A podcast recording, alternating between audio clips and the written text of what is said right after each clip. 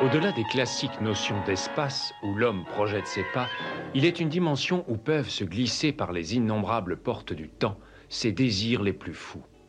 Une zone où l'imagination vagabonde entre la science et la superstition, le réel et le fantastique, la crudité des faits et la matérialisation des fantasmes.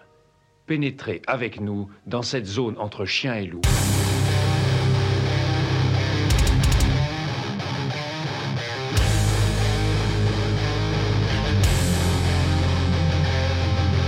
N'éteignez pas votre radio. Ne cherchez pas à baisser le volume. Il est déjà trop tard. Septième dimension envahit les ondes et débarque en mode podcast.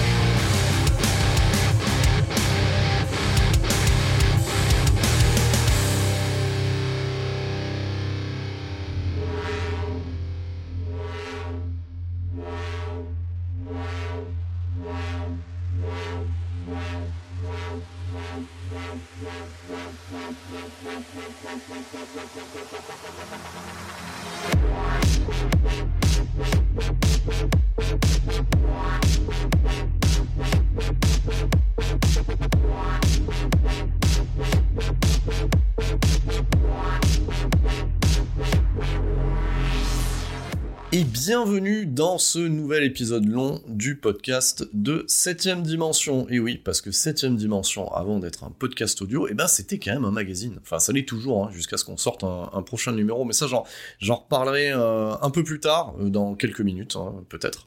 Donc, euh, donc voilà, j'ai rien livré depuis quasiment deux mois. Hein. En termes de temporalité, c'est à peu près ça. Et, et vous savez pourquoi? Vous savez quelle est la bonne raison? C'est que, attention, le fauteuil ne grince plus et il m'a fallu deux mois euh, pour graisser le fauteuil. Non, en fait, c'est pas ça. Euh, la vraie raison, la vraie raison, c'est que euh, j'ai relancé comme il se doit euh, mon autre podcast Metal Advisory dédié aux musiques extrêmes. Donc deux épisodes au mois de mars, plus un épisode des chroniques d'un quadra. Donc en fait, je n'ai pas chômé. Donc j'ai fait trois épisodes au mois de mars. Je me justifie auprès de vous, chers auditeurs, chères auditrices. Et en fait, je me suis rendu compte aussi d'une chose. Euh, c'est-à-dire que en regardant un petit peu euh, les datas, donc les écoutes, je me suis rendu compte que vous écoutez plus les derniers épisodes quand j'en fais pas au final que quand je les rapproche. Donc euh, c'est un peu votre faute en fait. Hein. Voilà. Vous avez qu'à les écouter euh, d'entrée de jeu, beaucoup plus, même deux ou trois fois. Et peut-être que ça, ça m'encouragera à en faire euh, des rapprochés. Non, je déconne en fait, c'est pas ça la vraie raison. Mais effectivement, j'ai pu me rendre compte que bah, vous écoutez plus les épisodes bah, quand il y en a moins. Voilà, c'est tout bête. La rareté voilà, c'est ça. Donc vous vous dites, mon Dieu, il y aura peut-être plus d'épisodes en fait. Qu'est-il arrivé? Qu'est-il arrivé à Eddie derrière le micro? Est-ce qu'il va refaire un épisode? Oui, je sais, c'est le stress hein. chaque mois de, savoir euh, si un épisode de 7 dimension va arriver. Non, je déconne, vous savez bien que de toute manière, vous pouvez euh, suivre l'actualité de 7 dimension sur les fabuleux réseaux sociaux que sont Facebook euh, et Instagram et même Twitter. Tiens, voilà, c'est le seul podcast que, que j'ai mis sur Twitter parce que euh, parce que bah, parce que j'aime bien les haters voilà, donc euh, et niveau cinéma il y en a il y en a pas mal. Donc euh, petite dédicace aux haters sur Twitter. Pour ceux qui m'écoutent. Donc voilà non mais bien entendu que ceux qui me suivent sur Twitter ne sont pas tous des haters bien entendu. Donc donc non les vraies raisons bon alors oui donc me concentrer sur les autres podcasts pour que ça ait un, un petit peu de gueule tant sonore que visuel. Donc déjà ça c'est une vraie chose. Pas mal de boulot aussi parce que je le rappelle je ne suis pas là à chaque épisode à vous rappeler d'aller sur mon Tipeee, euh, sur mon Patreon, me verser de la thune. Non, vous entendrez jamais ça euh, du coup dans 7ème dimension et avec deux autres podcasts. Donc ça veut dire qu'on est en mode do it yourself. Voilà. Do it yourself, ça veut dire je le fais moi-même sans demander de la thune aux gens, ce qui me donne la liberté de raconter tout ce que je veux. Voilà. Et oui, comme on est dans une démocratie et qu'il y a la liberté d'expression, donc du coup, je fais ce que je veux et le fait de ne pas demander aussi, c'est ça qui est important, de ne pas demander euh, votre argent euh, fait que vous pouvez juste détester ou adorer et c'est tout, voilà. Et ça c'est bien, ça, s'appelle la liberté et je suis content de le faire euh, sous cette forme. Donc ça m'a permis, donc bien entendu, pas mal de boulot aussi parce qu'il faut se concentrer aussi sur ce qui ramène de la thune, donc pas mal de boulot à ce niveau-là et ça m'a permis aussi de prendre du recul ce que je souhaitais faire euh, à l'avenir avec 7ème dimension. Donc euh, vous avez pu voir passer euh, certains posts sur les, sur les réseaux sociaux où effectivement j'ai des, des réalisateurs que j'avais interviewés en fait dans la version papier de 7ème dimension avec qui j'ai repris contact. Alors c'est même pas moi qui ai repris contact. Donc je pense à Eduardo Sanchez qui a repris contact comme ça pour, pour demander des nouvelles et puis de fil en aiguille en est venu cette idée bah, de, de, pouvoir discuter par le biais du podcast. Donc c'est aussi un défi. Euh, donc ça, ça va arriver normalement bah, dès que dès que Monsieur Monsieur Sanchez sera disponible, hein, parce que bah, lui aussi il bosse et, euh, et, notamment sur sur pas mal de de, euh, bah, de séries sur des plateformes de VOD, etc. Donc d'autres projets aussi cinématographiques. Donc Dès qu'il y aura une fenêtre de tir, eh ben, je vais me lancer euh, le défi euh, d'une d'interviewer un réalisateur euh, par le biais par le biais d'une plateforme de streaming, voilà. Donc et vous retrouverez ça monté sous la forme d'un podcast que vous écoutez en ce moment même. Hein. je m'adresse à vous dans, dans cette temporalité. Donc, donc déjà, voilà, le défi c'est ça. L'autre défi c'est que c'est dans une autre langue, donc je vais tester mes, mes, mes limites sur la langue de Shakespeare, qui arrivent assez rapides, qui sont assez, voilà, mes, mes limites sont rapidement présentes. On va essayer de construire une phrase en français, voilà. Mais comme c'est de l'anglais technique et que je sais dire des you know what I'm saying et des trucs qui vont bien, voilà, ça c'est toute ma culture hip-hop de l'autre côté, donc ça peut faire illusion. Donc, donc voilà, donc il y a y a ce côté-là euh, d'interviewer quelqu'un dans une autre langue. Euh, donc voilà, je vous raconte un peu ma vie, mais si vous m'écoutez, vous êtes un peu là pour ça aussi. Voilà, donc c'est aussi ça l'aventure hein, du do it yourself, du podcast qui ne répond à rien si ce n'est l'envie de produire et de mettre à disposition dans vos oreilles sur ces plateformes. Donc euh, voilà, de mener une discussion dans une autre langue et surtout en travail de montage derrière, c'est de pouvoir tout doubler, c'est-à-dire mes parties et c'est parti à lui de fournir deux épisodes. un épisode en version originale qui se trouvera euh, disponible sur les mêmes plateformes d'écoute, mais du coup, euh, je vais pouvoir aussi positionner ça à l'étranger, parce que l'idée, euh, pour lui aussi, du côté nord-américain, c'est qu'il puisse écouter le résultat, voilà, et que ça soit pas juste un envoi d'un, MP3, et, une version française. Donc voilà, deux versions de, cette même, interview à bâton rompu. Donc je vais essayer de me, d'amener un petit peu d'intérêt là-dedans, et de poursuivre un petit peu les discussions. Euh, que j'avais eu avec lui au niveau de sa carrière, euh, au niveau papier. Donc ça sera une grosse rétrospective carrière et j'ai hâte de lui, euh, de lui poser des questions qu'on n'entend pas forcément en making of de films ou dans les interviews de manière traditionnelle, c'est-à-dire vraiment les, les, les, questions qui vont bien et aller creuser dans le nerf de la guerre au niveau de la technique, au niveau des à côté, au niveau des coulisses, voilà. Donc de comment fonctionne une, une prod américaine. Donc ça c'est déjà le premier cas de figure. Le deuxième cas de figure, donc j'ai aussi contacter un réalisateur français, qui officie sur des plateformes de VOD et qui serait partant. Euh, donc c'est pour ça que je n'en dis pas plus parce que euh, voilà, c'est toujours les aléas euh, de ce genre de choses, c'est-à-dire qu'on annonce quelque chose puis finalement ça ne se fait pas. Et, et après on se dit ah ben oui mais l'autre il annonce ça mais en fait il a zéro contact, non c'est pas le pas le cas. Donc donc du coup voilà moi j'ai bien envie aussi d'avoir une interview d'un réal français actuel qui officie aussi sur les plateformes de VOD pour avoir un autre, un autre son de cloche.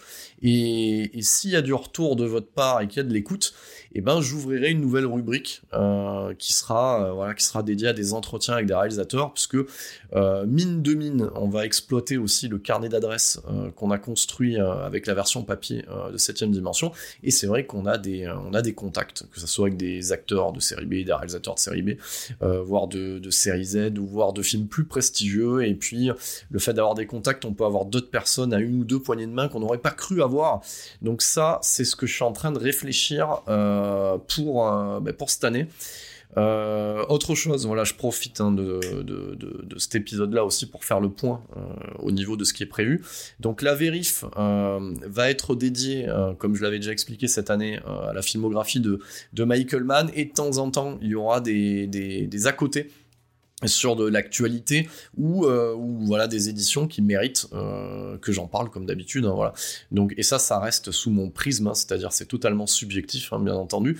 Et je peux déjà euh, vous annoncer que la prochaine vérif ne sera pas le dernier des Mohicans comme j'ai pu le, dire elle arrivera ensuite ça sera la, la, deuxième vérif qui viendra après cet épisode long. Donc la prochaine vérif n'en déplaise aux détracteurs sera dédiée comme je l'avais dit à Matrix Resurrection. Donc Matrix Resurrection et eh ben sort en Blu-ray le 21 avril et j'avais dit que je m'y collerais pour boucler la boucle. Donc euh, ça veut dire que Johnny euh, de Reservoir Vlog euh, sera de nouveau mon invité pour, pour parler en fait ce Matrix Resurrection, parce qu'on partage à peu près le même sentiment là-dessus. Donc à la question est-ce qu'on a aimé? Ben oui, on a aimé. Euh, et, du coup, bah, ça permettra en fait de pouvoir rajouter cet épisode de vérif euh, juste derrière cet épisode 9 qui était dédié à Saga Matrix. Donc ça fera pas 3h30, mais je pense qu'on va tenir une bonne heure, heure et demie maxi. Donc euh, vous aurez un petit package, parce que je ferai ça sur YouTube, je ferai une, petite playlist Matrix, bah, si vous pourrez les lancer bout à bout, vous aurez 5 heures dédiées à Matrix et je pourrai ensuite me reposer. Voilà, le septième jour, il se repose. On va faire des, on faire des citations biblique un peu. Voilà. Donc, euh, donc voilà, prochaine vérif qui va suivre après, euh, très rapidement après cet épisode 10. Donc on, reste, on reste dans le Keanu Reeves en fait, hein, bordel, mine de rien. Moi je tape des, euh, je tape des, au final, des, spécificités que j'avais pas prévues au départ. Et, et mine de rien, entre Point Break, la saga Matrix et cet épisode-là dédié à la saga John Wick, eh ben je viens de me faire une spéciale Kenny Reeves euh, sans faire gaffe. Alors après en termes d'idées, euh, je vous soumets vous gardez ça euh, de côté et vous pourrez m'envoyer en MP ou même en commentaire de cet épisode-là. Moi, je vous soumets une idée pour les prochains épisodes longs de 7 dimension. Il y a deux trucs que j'ai envie de traiter. Voilà. Donc, soit je me cogne Star Wars, donc c'est-à-dire que je le découpe en mode, du coup, trilogie d'origine, prélogie post-logie et le cas Disney voilà, avec Mandalorian euh, et, tous les produits dérivés. Voilà. Ça, alors de toute façon, je le ferai un jour. Hein. Soit j'attaque ça cette année, c'est vous qui me direz.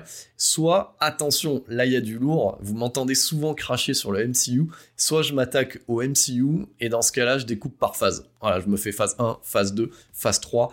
Je fais un aparté euh, du coup sur le, côté phase 4, mais phase 4 euh, du coup disponible sur Disney +.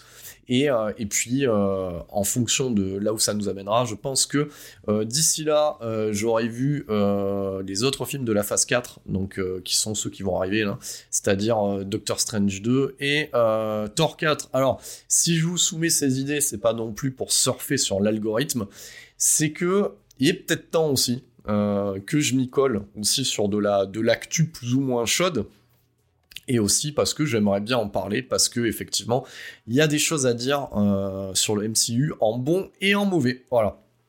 Donc à vous de me dire, euh, du coup en commentaire ou en MP, euh, ce que vous en pensez. J'ouvre aussi une brèche pour ceux que ça intéresse. vous pouvez, je vous invite aussi, je pourrais faire une rubrique, soit en début de podcast, soit en fin de podcast, une rubrique courrier des lecteurs voilà. Et ce courrier des lecteurs sera audio. Donc pour ceux ou celles qui souhaiteraient me poser une question. Donc voilà, je limite ça à une question ou un avis, ou qui souhaiterait partager un accord, un désaccord, ou une question existentielle sur le cinéma, bien entendu, puisqu'on est à la septième dimension. Et eh ben, vous m'envoyez ça, euh, du coup, euh, vous passez par, euh, par la, on va dire, les pages officielles, soit Instagram, soit, soit Facebook, et vous avez aussi le mail, en fait, d'usine, en tant que rédac chef, j'ai mon propre mail, donc c'est Eddy at 7 dimension.fr. Donc 7 avec un 7 à la place du T, tout attaché en minuscule. Vous pouvez euh, m'envoyer euh, ces questions de manière audio. Je les monterai euh, du coup dans les, prochains épisodes longs. Donc voilà, vous attendez pas à avoir ça en début de vérif. La vérif, ça reste la vérif. Et, euh, et j'y répondrai à la suite. Donc euh, ça amènera, euh, on va dire, un petit peu plus d'interaction avec la communauté. Et moi, je serais très curieux de, vous entendre, parce que vous m'entendez, et moi, je ne vous entends pas. Voilà. Donc voilà, ça c'était une petite, voilà, un petit mashup. on va dire, un petit état des lieux de l'avancée de septième dimension au niveau audio. Alors parlons maintenant du niveau papier. Donc, euh, je l'avais expliqué euh, la fois dernière, donc euh, une situation personnelle assez compliquée, plus une évolution des moyens de consommation en fait des, on va dire, bah, des œuvres cinématographiques de manière globale, fait que l'ancienne la, formule papier de 7 dimension ne peut pas fonctionner. Alors quelle était la formule de l'ancienne version papier de 7 dimension? C'était on récupère un inédit, donc euh, à l'époque c'était souvent soit par du zone 1, euh, du coup DVD ou Blu-ray, euh, soit eh ben, oui, bah, de manière illégale ou via un réalisateur qui nous filerait un workprint. Et à partir de là, on construit en fait un dossier, par, un dossier spécial par rapport à la thématique de ce film-là, et on déroule le reste en fait des rubriques dans cette lignée-là. Euh, j'ai pu m'en rendre compte avec le, Color Out of Space de Richard Stanley que d'une, du moment où j'ai commencé à me lancer euh, dans cette idée-là, en parallèle de tout ce que je fais déjà, hein, vous avez compris, hein, trois podcasts, etc., euh, la vie professionnelle, perso, tout ça, ben, en fait, le temps, le temps que je fasse rien que la, page de couverture et que je commence à répartir le boulot avec, parce que voilà, septième dimension, je ne suis pas seul, il y a au moins trois ou quatre personnes derrière, en Peterson, voilà, qui bosse à l'intérieur d'usine. Le temps de lancer ça, le film était déjà disponible en fait sur sur, Prime Video, donc ça n'avait plus aucun sens. Voilà. Mais euh, toute cette année, euh, avec vos retours, hein, je parle aussi des nouveaux auditeurs hein, euh, et auditrices qui ont découvert aussi par ce podcast qu'il y avait une version papier. Et après, il y a aussi la, la fanbase de la version papier qui écoute le podcast. J'ai pu me rendre compte qu'en fait, que ce qui plaît, en fait, c'est les rubriques c'est les rubriques et le dossier spécial en fait. Donc, en réfléchissant à tout ça, euh, ben oui, en fait, euh, globalement, euh, on a envie de refaire une version papier et on va euh, tirer euh, des enseignements euh, de ce qui s'est passé. Donc je me suis rendu compte qu'effectivement il y avait de la demande, donc j'ai dû rembourser tout le monde bien entendu. Mais du coup j'ai pu tirer des enseignements là-dessus, c'est de dire oui il y a de la demande, mais maintenant qu'est-ce qui me botterait et qu'est-ce que, enfin voilà, qu'est-ce qui me botterait, qu'est-ce qui nous botterait aussi, parce que je parle aussi pour pour les autres les autres participants aux IN qu'est-ce qui, euh, qu'est-ce qui ferait que j'aurais envie euh, de passer des heures euh, et des nuits blanches à gratter du papier entre guillemets numérique grâce au clavier et à faire de la mise en page et aller m'emmerder du coup à faire des envois postaux, aller gérer les impressions, etc et eh ben euh, ça serait retrouvé en fait voilà. Donc j'ai euh, donc je vous avais dit que euh, auditrice donc je la salue au passage m'avait envoyé des voilà des vieux numéros de Mad. Et, et, je me suis rappelé en fait que ce qui me plaisait en fait dans les numéros de Mad c'était les dossiers spéciaux. Donc le spécial vampire, le spécial loup-garou, voilà, tous ces dossiers-là, en fait, des numéros complets où ça leur permettait en fait de combler un manque d'actu à l'époque. Et c'est là que je me suis dit qu'en fait, eh ben, eh ben voilà, elle est à la solution. Donc c'est-à-dire que pour plus être euh, accroché euh, à une nouveauté, parce que finalement, euh, c'est ce que je fais aussi dans la, dans la version audio de ce podcast, c'est-à-dire que je ne m'accroche pas à l'actualité ou, très peu à l'actualité, donc je la traite pas en temps réel. Et, je fais des voilà finalement des dossiers spéciaux donc c'est à dire qu'on va orienter le zine sur un, côté voilà numéro spécial euh, et, quitte à faire ça, autant faire évoluer aussi euh, le support. Donc, euh, plutôt que de repartir sur quelque chose qui sera intenable. Donc, c'est-à-dire quoi intenable? C'est-à-dire sortir un trimestriel, parce que là, clairement, ça sera pas possible. Donc, on va partir sur un annuel, et, et cet annuel sera plus épais et sera en reliure à dos carré donc plus de pages, donc et, essayer de se rapprocher modestement, mais, euh, sûrement, euh, de ce que peut être un Rokirama aujourd'hui. Bien entendu, sans la couleur en intérieur, parce qu'il faut pas rêver. Euh, on n'a pas la force de frappe, ni les aides nécessaires pour pouvoir tirer à grand volume et baisser le prix de revient. Et il est hors de question aussi de partir sur un truc qu'on vendrait entre 20 et 30 euros. Donc ça non. Donc, donc voilà. Donc on gardera une impression intérieure en noir blanc. une relure à dos carré et on va essayer de faire une maquette qui soit cool. Et, et je peux déjà l'annoncer, ce numéro-là, voilà, qu'on a en tête, sera un spécial vampire. Voilà, donc ça c'est un truc qui me botte.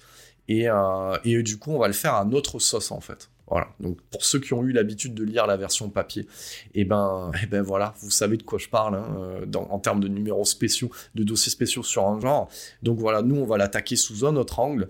Euh, on y retrouvera toujours les rubriques euh, du bar de Dennis Quaid plus des nouvelles. Voilà, donc moi j'ai déjà des idées pour des nouvelles où je vais me marrer à écrire ça. Ça sera un, vrai complément du podcast et le podcast sera un vrai complément de la version papier. Et voilà, dites-vous bien que chaque année, il y aura cette, euh, version papier. Et plutôt que, de lancer des préventes, parce qu'au final, ça ne sert à rien, parce que euh, à ce moment-là, vu que, enfin voilà, je vous le dis, euh, moi j'ai mon imprimeur depuis, depuis une dizaine d'années, je négocie un prix à l'unité qui fait que je peux tirer à l'unité et pas en grand volume. Donc en fait les préventes ne servent à rien. Donc c'est-à-dire que je mettrai euh, donc pour ceux et celles qui sont déjà allés sur le sur le site internet, vous pouvez y aller. Hein, la, boutique est ouverte. Hein. Euh, si vous voulez euh, pousser la curiosité à commander les numéros, j'en assure les, les envois hein, bien entendu. Donc donc à ce niveau-là, ben, je posterai euh, je, mettrai directement ce, nouveau numéro dans, euh, dans la boutique en ligne et, euh, et, au moment où il sera disponible, il sera disponible parce qu'on pourra l'acheter. Et pas parce que c'est de la prévente, hein, si, vous suivez toujours le raisonnement. Donc, je communiquerai dessus sur l'avancée en fait de ces travaux-là. Et d'ailleurs, j'en profiterai aussi pour faire un podcast et peut-être que je convierai Peterson, on verra s'il est disponible, pour un numéro spécial sur, sur le fanzina en fait. Un numéro euh, spécial, donc si vous suivez toujours du podcast, euh, donc un, format long sur euh, qu'est-ce que ça veut dire éditer une revue, parce que, parce que mine, mine de rien, euh, bah, septième dimension, c'est pas loin, c'est une histoire qui est, pas loin d'avoir 20 ans maintenant.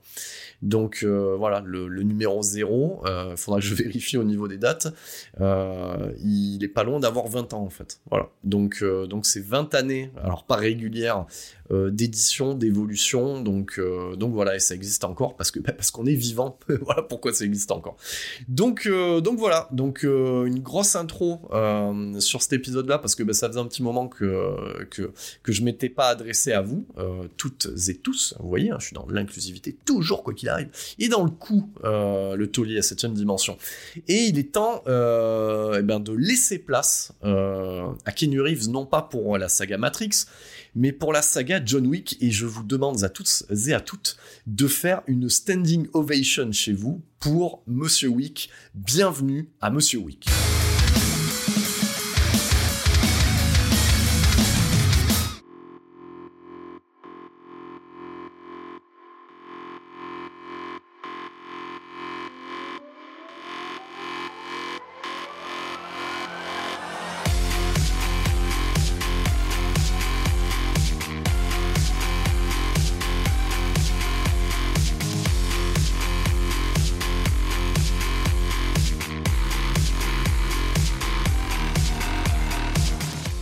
Vous avez compris, tout ça pour pouvoir euh, réutiliser la fabuleuse BO signée Tyler Bates et euh, le Castlevania et, euh, et, tous les auteurs-compositeurs d'électro niveau action qui vont bien dans cette saga de films. Donc voilà, ça me permet aussi de faire, de structurer un petit peu ce podcast et qu'on ait l'impression qu'il y ait une vision une ligne éditoriale, si vous voyez ce que je veux dire. Donc, euh, bah, vous l'aurez compris, bah, à un moment donné, je m'étais lancé, euh, ça fait plus d'un an maintenant, euh, dans l'action tout azimut, si vous voyez ce que je veux dire, hein, dans tous les sens, hein. de la canon, des ninjas, du chêne autrichien. Donc forcément, à un moment donné, tout ça allait m'amener euh, à parler, bien entendu, de euh, de Monsieur John Wick. Donc euh, donc alors je vais je vais pas vous le cacher, bien entendu, si j'en parle, c'est que j'aime bien. Et effectivement, pour moi, ça a été une grosse claque, tant tant visuel et que sonore et, et, même pour moi, je considère. Alors on va on va remettre un peu en perspective hein, quand même, hein, parce que les gens les gens se disent oh là là, il va dire qu'en fait c'est une date euh, et, que c'est un renouveau, mais ça a déjà été fait ailleurs. Je dis que euh, packagé tel quel, pris in the face en 2014, ouais, John Wick, ça se pose là et ça fait du bien.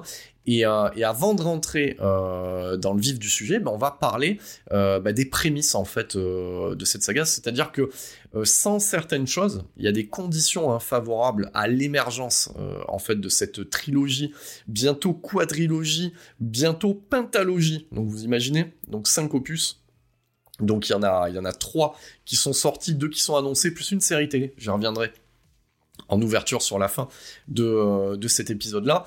Donc il y a quand même des conditions qui amènent à ce que John Wick débarque en 2014. Ça sort pas de nulle part. Et donc, on va en parler, en fait, hein, parce que j'ai bien structuré, vous avez vu, hein, que j'ai pu partager. Euh, mais euh, voilà, vous avez pu voir l'organisation, voilà, les petits gris-gris. Et j'aime bien mettre, euh, du coup, en photo ces notes-là que je, que je fais sur le papier avec des petites couleurs agrafées. Ça me rappelle. Voilà, je, vais, sortir un petit peu de septième dimension et mettre les pieds dans Metal Advisory. Ça me rappelle un petit peu, du coup, les petits livrets euh, de certains groupes de métal où je pense notamment à un groupe comme Pantera, où, euh, le, frontman Phil Anselmo euh, photographiait euh, du coup ses écrits de parole avec les ratures, etc. et les mettait en intérieur livré. Ça avait un cachet voilà, qu'on ne retrouve plus ou qu'on essaye de reproduire aujourd'hui pour certains groupes, mais voilà, c'était c'était des groupes qui faisaient ça à l'époque et je trouvais que ça avait un cachet. Donc, donc le fait de prendre en photo mes notes, bah déjà d'une, ça vous montre que je bosse même sur un truc qui est fourni gratos et qui est en rappelons-le. Euh, et, ça permet de faire écho à ça. Donc voilà. Donc, euh, du coup, euh, j'ai j'ai sourcé, bien entendu, comme d'habitude, et, j'ai fait le taf. J'essaye de faire le taf à ce niveau-là. Et on va, on va parler un petit peu des prémices de cette saga et pourquoi en fait ça fonctionne et d'où ça vient et, pourquoi et, pourquoi ça arrive à ce moment-là. Donc, alors, ce qu'il faut comprendre, donc déjà le cinéma d'action, ça évolue toutes les décennies. Donc c'est-à-dire qu'il y a toujours une dynamique, une tendance euh, qui vient émerger et redéfinir le reste. Donc on va, on va prendre par exemple euh, quelque chose qui a une influence bien entendu sur la, saga John Wick. Donc on va éviter dans un premier temps de citer le cinéma asiatique ou le cinéma hongkongais d'action. Donc oui, parce qu'effectivement, bien entendu que c'est en intraveineuse la saga John Wick. Ça c'est l'évidence. Maintenant on va essayer de voir ce qui n'est pas l'évidence et qui a participé aussi euh, à la manière dont c'est cadré et au fait que le public soit réceptif à ça. Donc déjà, il y a tout le travail qu'a pu faire Paul Greengrass sur euh, les Jason Bourne, sur la saga Jason Bourne. Et alors, qu'est-ce que c'est que ce travail-là? C'est le côté je filme caméra à l'épaule, à hauteur d'homme, avec un une petite connotation un peu manesque, toujours bien de citer Michael Mann, hein. c'est-à-dire en prenant à appui, en mettant la caméra avec de l'amorce au premier plan. Donc il y a le côté caméra portée et il y a le côté aussi que l'acteur fait le taf. C'est ce que faisait Matt Damon et avec le moins de coupe possible. Donc caméra épaule, alors le moins de coupe possible, c'est ce que faisait déjà aussi un artiste martial comme Jean-Claude Van Damme, qui avait déjà révolutionné lui aussi, fin des années 80, début des années 90, le cinéma d'action. Voilà. Donc, euh, dans la saga John Wick, donc on a dans l'ADN même, on a le travail de Paul Greengrass. Voilà. Donc ça, c'est la première chose. Par contre, on va dire que ce qui fait euh, écho dans la saga John Wick, c'est-à-dire qu'on va regarder le travail dans certains réals, notamment deux films, et, sans ces deux films, il n'y a pas de John Wick. Donc on peut citer tout le travail qu'a fait Jet Li ou le cinéma hongkongais, le Pan, etc. On peut le citer, mais c'est pas pas réellement l'influence majeure. Donc parce que quand on parle d'Asie, l'Asie c'est grand. Donc là, on va plus euh, s'orienter du coup en Indonésie voilà, on va du côté de l'Indonésie et on va parler de ce qu'a fait le réalisateur Gareth Evans avec les deux Zored. Donc le premier Zored 2011, c'est une bombe. Donc c'est-à-dire que c'est un uppercut dans ta face. On n'avait pas vu ça depuis le début des années 2000 avec Hong Bak. Voilà. Donc Hong Bak déjà, donc on va là on fait une autre parenthèse. Hein. Tu sens que le mec est bien organisé, vous entendez un peu le sound design, le mec prend ses fiches hein, quelque part. Donc Hong Bak déjà, ça mettait en avant au cinéma le motai. Voilà. Qu'on ne voyait pas forcément dans son entièreté. Donc déjà, dites-vous bien qu'à chaque fois qu'il y a une révolution dans le cinéma d'action qui va mélanger des scènes de combat, parce que action c'est pas que des voitures qui roulent comme dans les Fast and Furious, c'est aussi à un moment donné des scènes de combat. Donc c'est cinéma d'action et notamment cinéma d'action arts martiaux, type arts martiaux, combat. Voilà. Donc la trilogie Hong Bak et notamment avec l'artiste martial Tony Jaa amenait déjà l'homme taille mélangé avec cette volonté de faire du plan séquence fixe avec un artiste martial qui fait le taf dans le plan. Si vous voyez ce que je veux dire, avec très peu de coupe. C'est déjà ce que faisait Tony Jaa, donc dans les deux premiers Bak, et c'est pas pour rien que au final, euh, notre ami Babouliné, donc je parle de Monsieur Vin Gasoil, alias Vin Diesel, euh, récupère dans l'opus 7 de James Wan, donc le Fast and Furious 7, on a Tony Jaa et on a la spécificité en fait du Motai qui arrive pour réinfuser un petit peu cette saga, déjà qui sort de nulle part et qui en est au numéro 7. Hein. Enfin, c'est là, là, là, le, numéro 10 est en tournage. Enfin, enfin en prod vous imaginez le délire à un moment donné. Donc, euh, voyez le truc, quoi. Donc ça, c'est pour le côté Motai. Maintenant, revenons, euh, revenons du côté... Alors ça, c'était début des années 2000. Début des années 2010, notamment 2011, t'arrives en pleine bouche, un uppercut tout droit venu d'Indonésie, signé Gareth Evans. Alors lui, c'est un réalisateur d'origine galloise, mais il, s'est intéressé en fait au Pensak Silat, qui est un art de combat indonésien et qui est un art de combat avec beaucoup, beaucoup, beaucoup de combinaisons, parce que c'est un art de combat à l'image de la capoeira qui est dansé. Donc c'est-à-dire que comme on interdisait dans les colonies de se battre, c'est un peu la même histoire que la capoeira, on a développé un style de combat qui se danse, voilà, et qui permet à la fois de s'entraîner, sans pour autant eh ben, faire quoi? Créer des problématiques en fait avec les gouvernances en place. Donc, et euh, le, le pensaxilate, c'est beaucoup de, combinaisons au corps à corps, et, c'est super, super impressionnant. Voilà. Donc pour ceux qui ont vu le premier The Raid, c'est limite je veux dire, l'histoire, elle tient sur un ticket de métro. C'est euh, c'est du jeu vidéo, quoi. Voilà, C'est-à-dire, tu as un étage, tu commences en rez-de-chaussée, tu arrives tout en haut, après tu redescends. C'est à peu près ça l'idée. Et c'est la révélation aussi d'un autre artiste, donc à l'image hein, de Tony Jaa pour les Hongbak. Et là, c'est Iko Uwe. Alors, je vais essayer de bien le prononcer. Aiko Uways. Voilà, Uways, ouais, bon, je pense qu'on dit comme ça. Voilà, et qui, euh, qui euh, alors, en plus se démerde pas trop mal pour faire passer des émotions.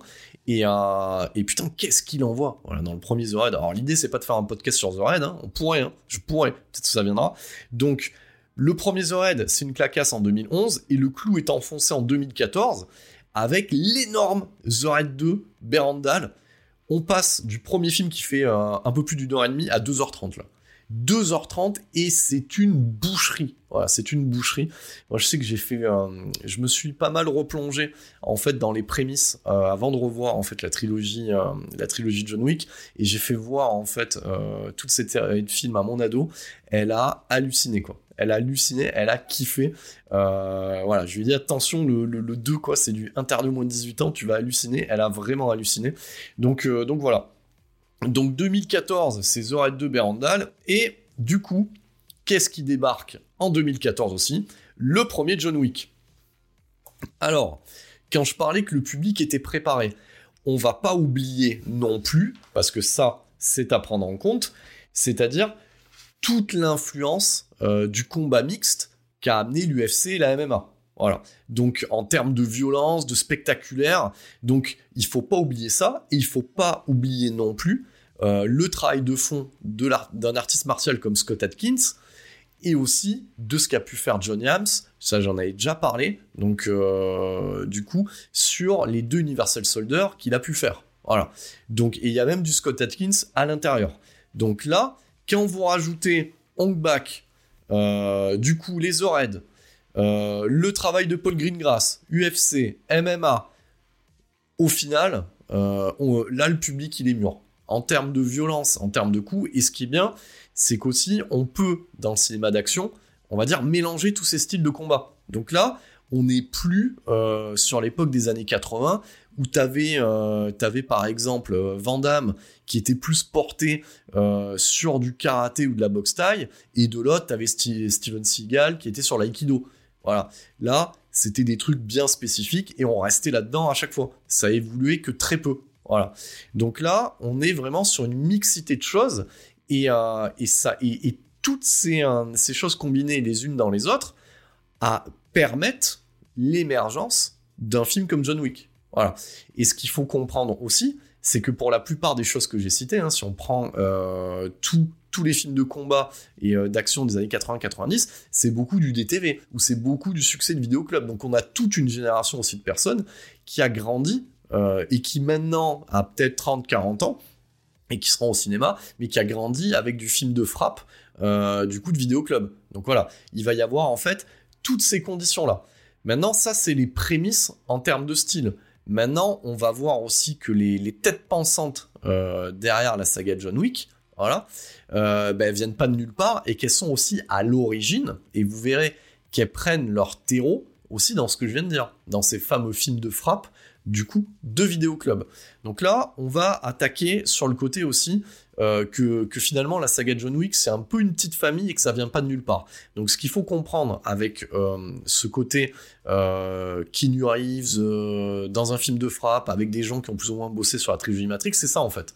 C'est-à-dire que les deux réals en fait pour le premier le premier opus, les deux co-réals, le producteur se connaissent déjà depuis 10-15 ans en fait et bossent ensemble et du coup le scénario de John Wick et l'occasion pour eux de concrétiser quelque chose. Alors ce quelque chose, euh, on, va, on avait déjà euh, Reeves qui avait manifesté euh, cette envie-là. Déjà, ce qu'il faut savoir, parce que les, gens ont tendance à l'oublier, il a fait qu'un seul film hein, en tant que réal, Keanu Reeves. Il a fait un film qui s'appelle Man of Taichi. Euh, et euh, bon, ce film n'a pas marché. Et c'était déjà l'occasion pour lui, ça c'était en 2013, de tester certaines choses on va dire, de ce qui l'intéresse dans le cinéma d'action. Donc on va dire que Matrix a ouvert une brèche qu'il n'a pas perdue, notamment au niveau de ses connivences professionnelles, et c'est là qu'on va y venir, c'est-à-dire, donc on va prendre les noms, donc voilà, vous m'entendez faire euh, un petit tour euh, sur mes notes, c'est-à-dire que euh, nos amis David Leitch et Chad Stahelski, voilà, et Keanu Reeves, et eh ben au lieu de les appeler les trois petits cochons, ben, c'est trois petits bourrins en fait. Hein. Donc, donc déjà, ils ont commencé à s'amuser bien avant, euh, et, John Wick, c'est le terrain de jeu idéal, et c'est la concrétisation d'un projet qu'ils ont longtemps discuté sur les tournages sur lesquels ils bossaient. Voilà. Donc, ce qu'il faut savoir, donc on va remettre en perspective. Donc, l'équipe technique qui est derrière le premier John Wick, on n'est pas sur du réal classique. Là, en fait, on est sur de l'assistant réal ou du, du réalisateur de seconde équipe qui passe à la réal complète. Voilà. Et ces assistants réal et, de seconde équipe euh, jusqu'à présent sont aussi d'anciens cascadeurs et sont des anciens cascadeurs et chorégraphes, voilà, euh, de combat dans les films les plus connus et qui ont le mieux marché. Donc ça veut dire qu'on est, on est en face de spécialistes. Par contre, être des spécialistes euh, des chorégraphies de combat ne veut pas dire qu'on sait tenir une caméra. Sauf que là, on a le tiercé gagnant et ça fonctionne bien. Voilà, on pense à Yun Ping qui a fait une, suite à Tigre et Dragon de sinistre mémoire, parce que si c'est un très bon chorégraphe euh, hongkongais qui a bossé sur tous les Jet Li, sur tous les Tsuark, et euh, qui a amené son savoir-faire sur la trilogie Matrix et sur Tigre et Dragon, euh, quand il passe à la Real. Donc ça, c'est une prod Netflix, hein, sachez-le.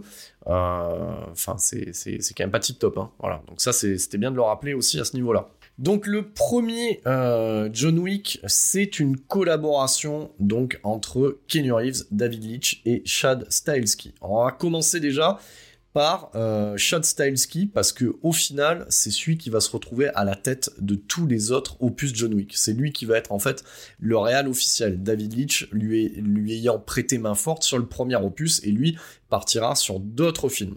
Donc Chad alors euh, c'est qui? Donc c'est quelqu'un qui frôle la soixantaine d'années et euh, qui a euh, traîné sa carcasse de cascadeur depuis au moins 30 ans sur tous les films références en termes d'action.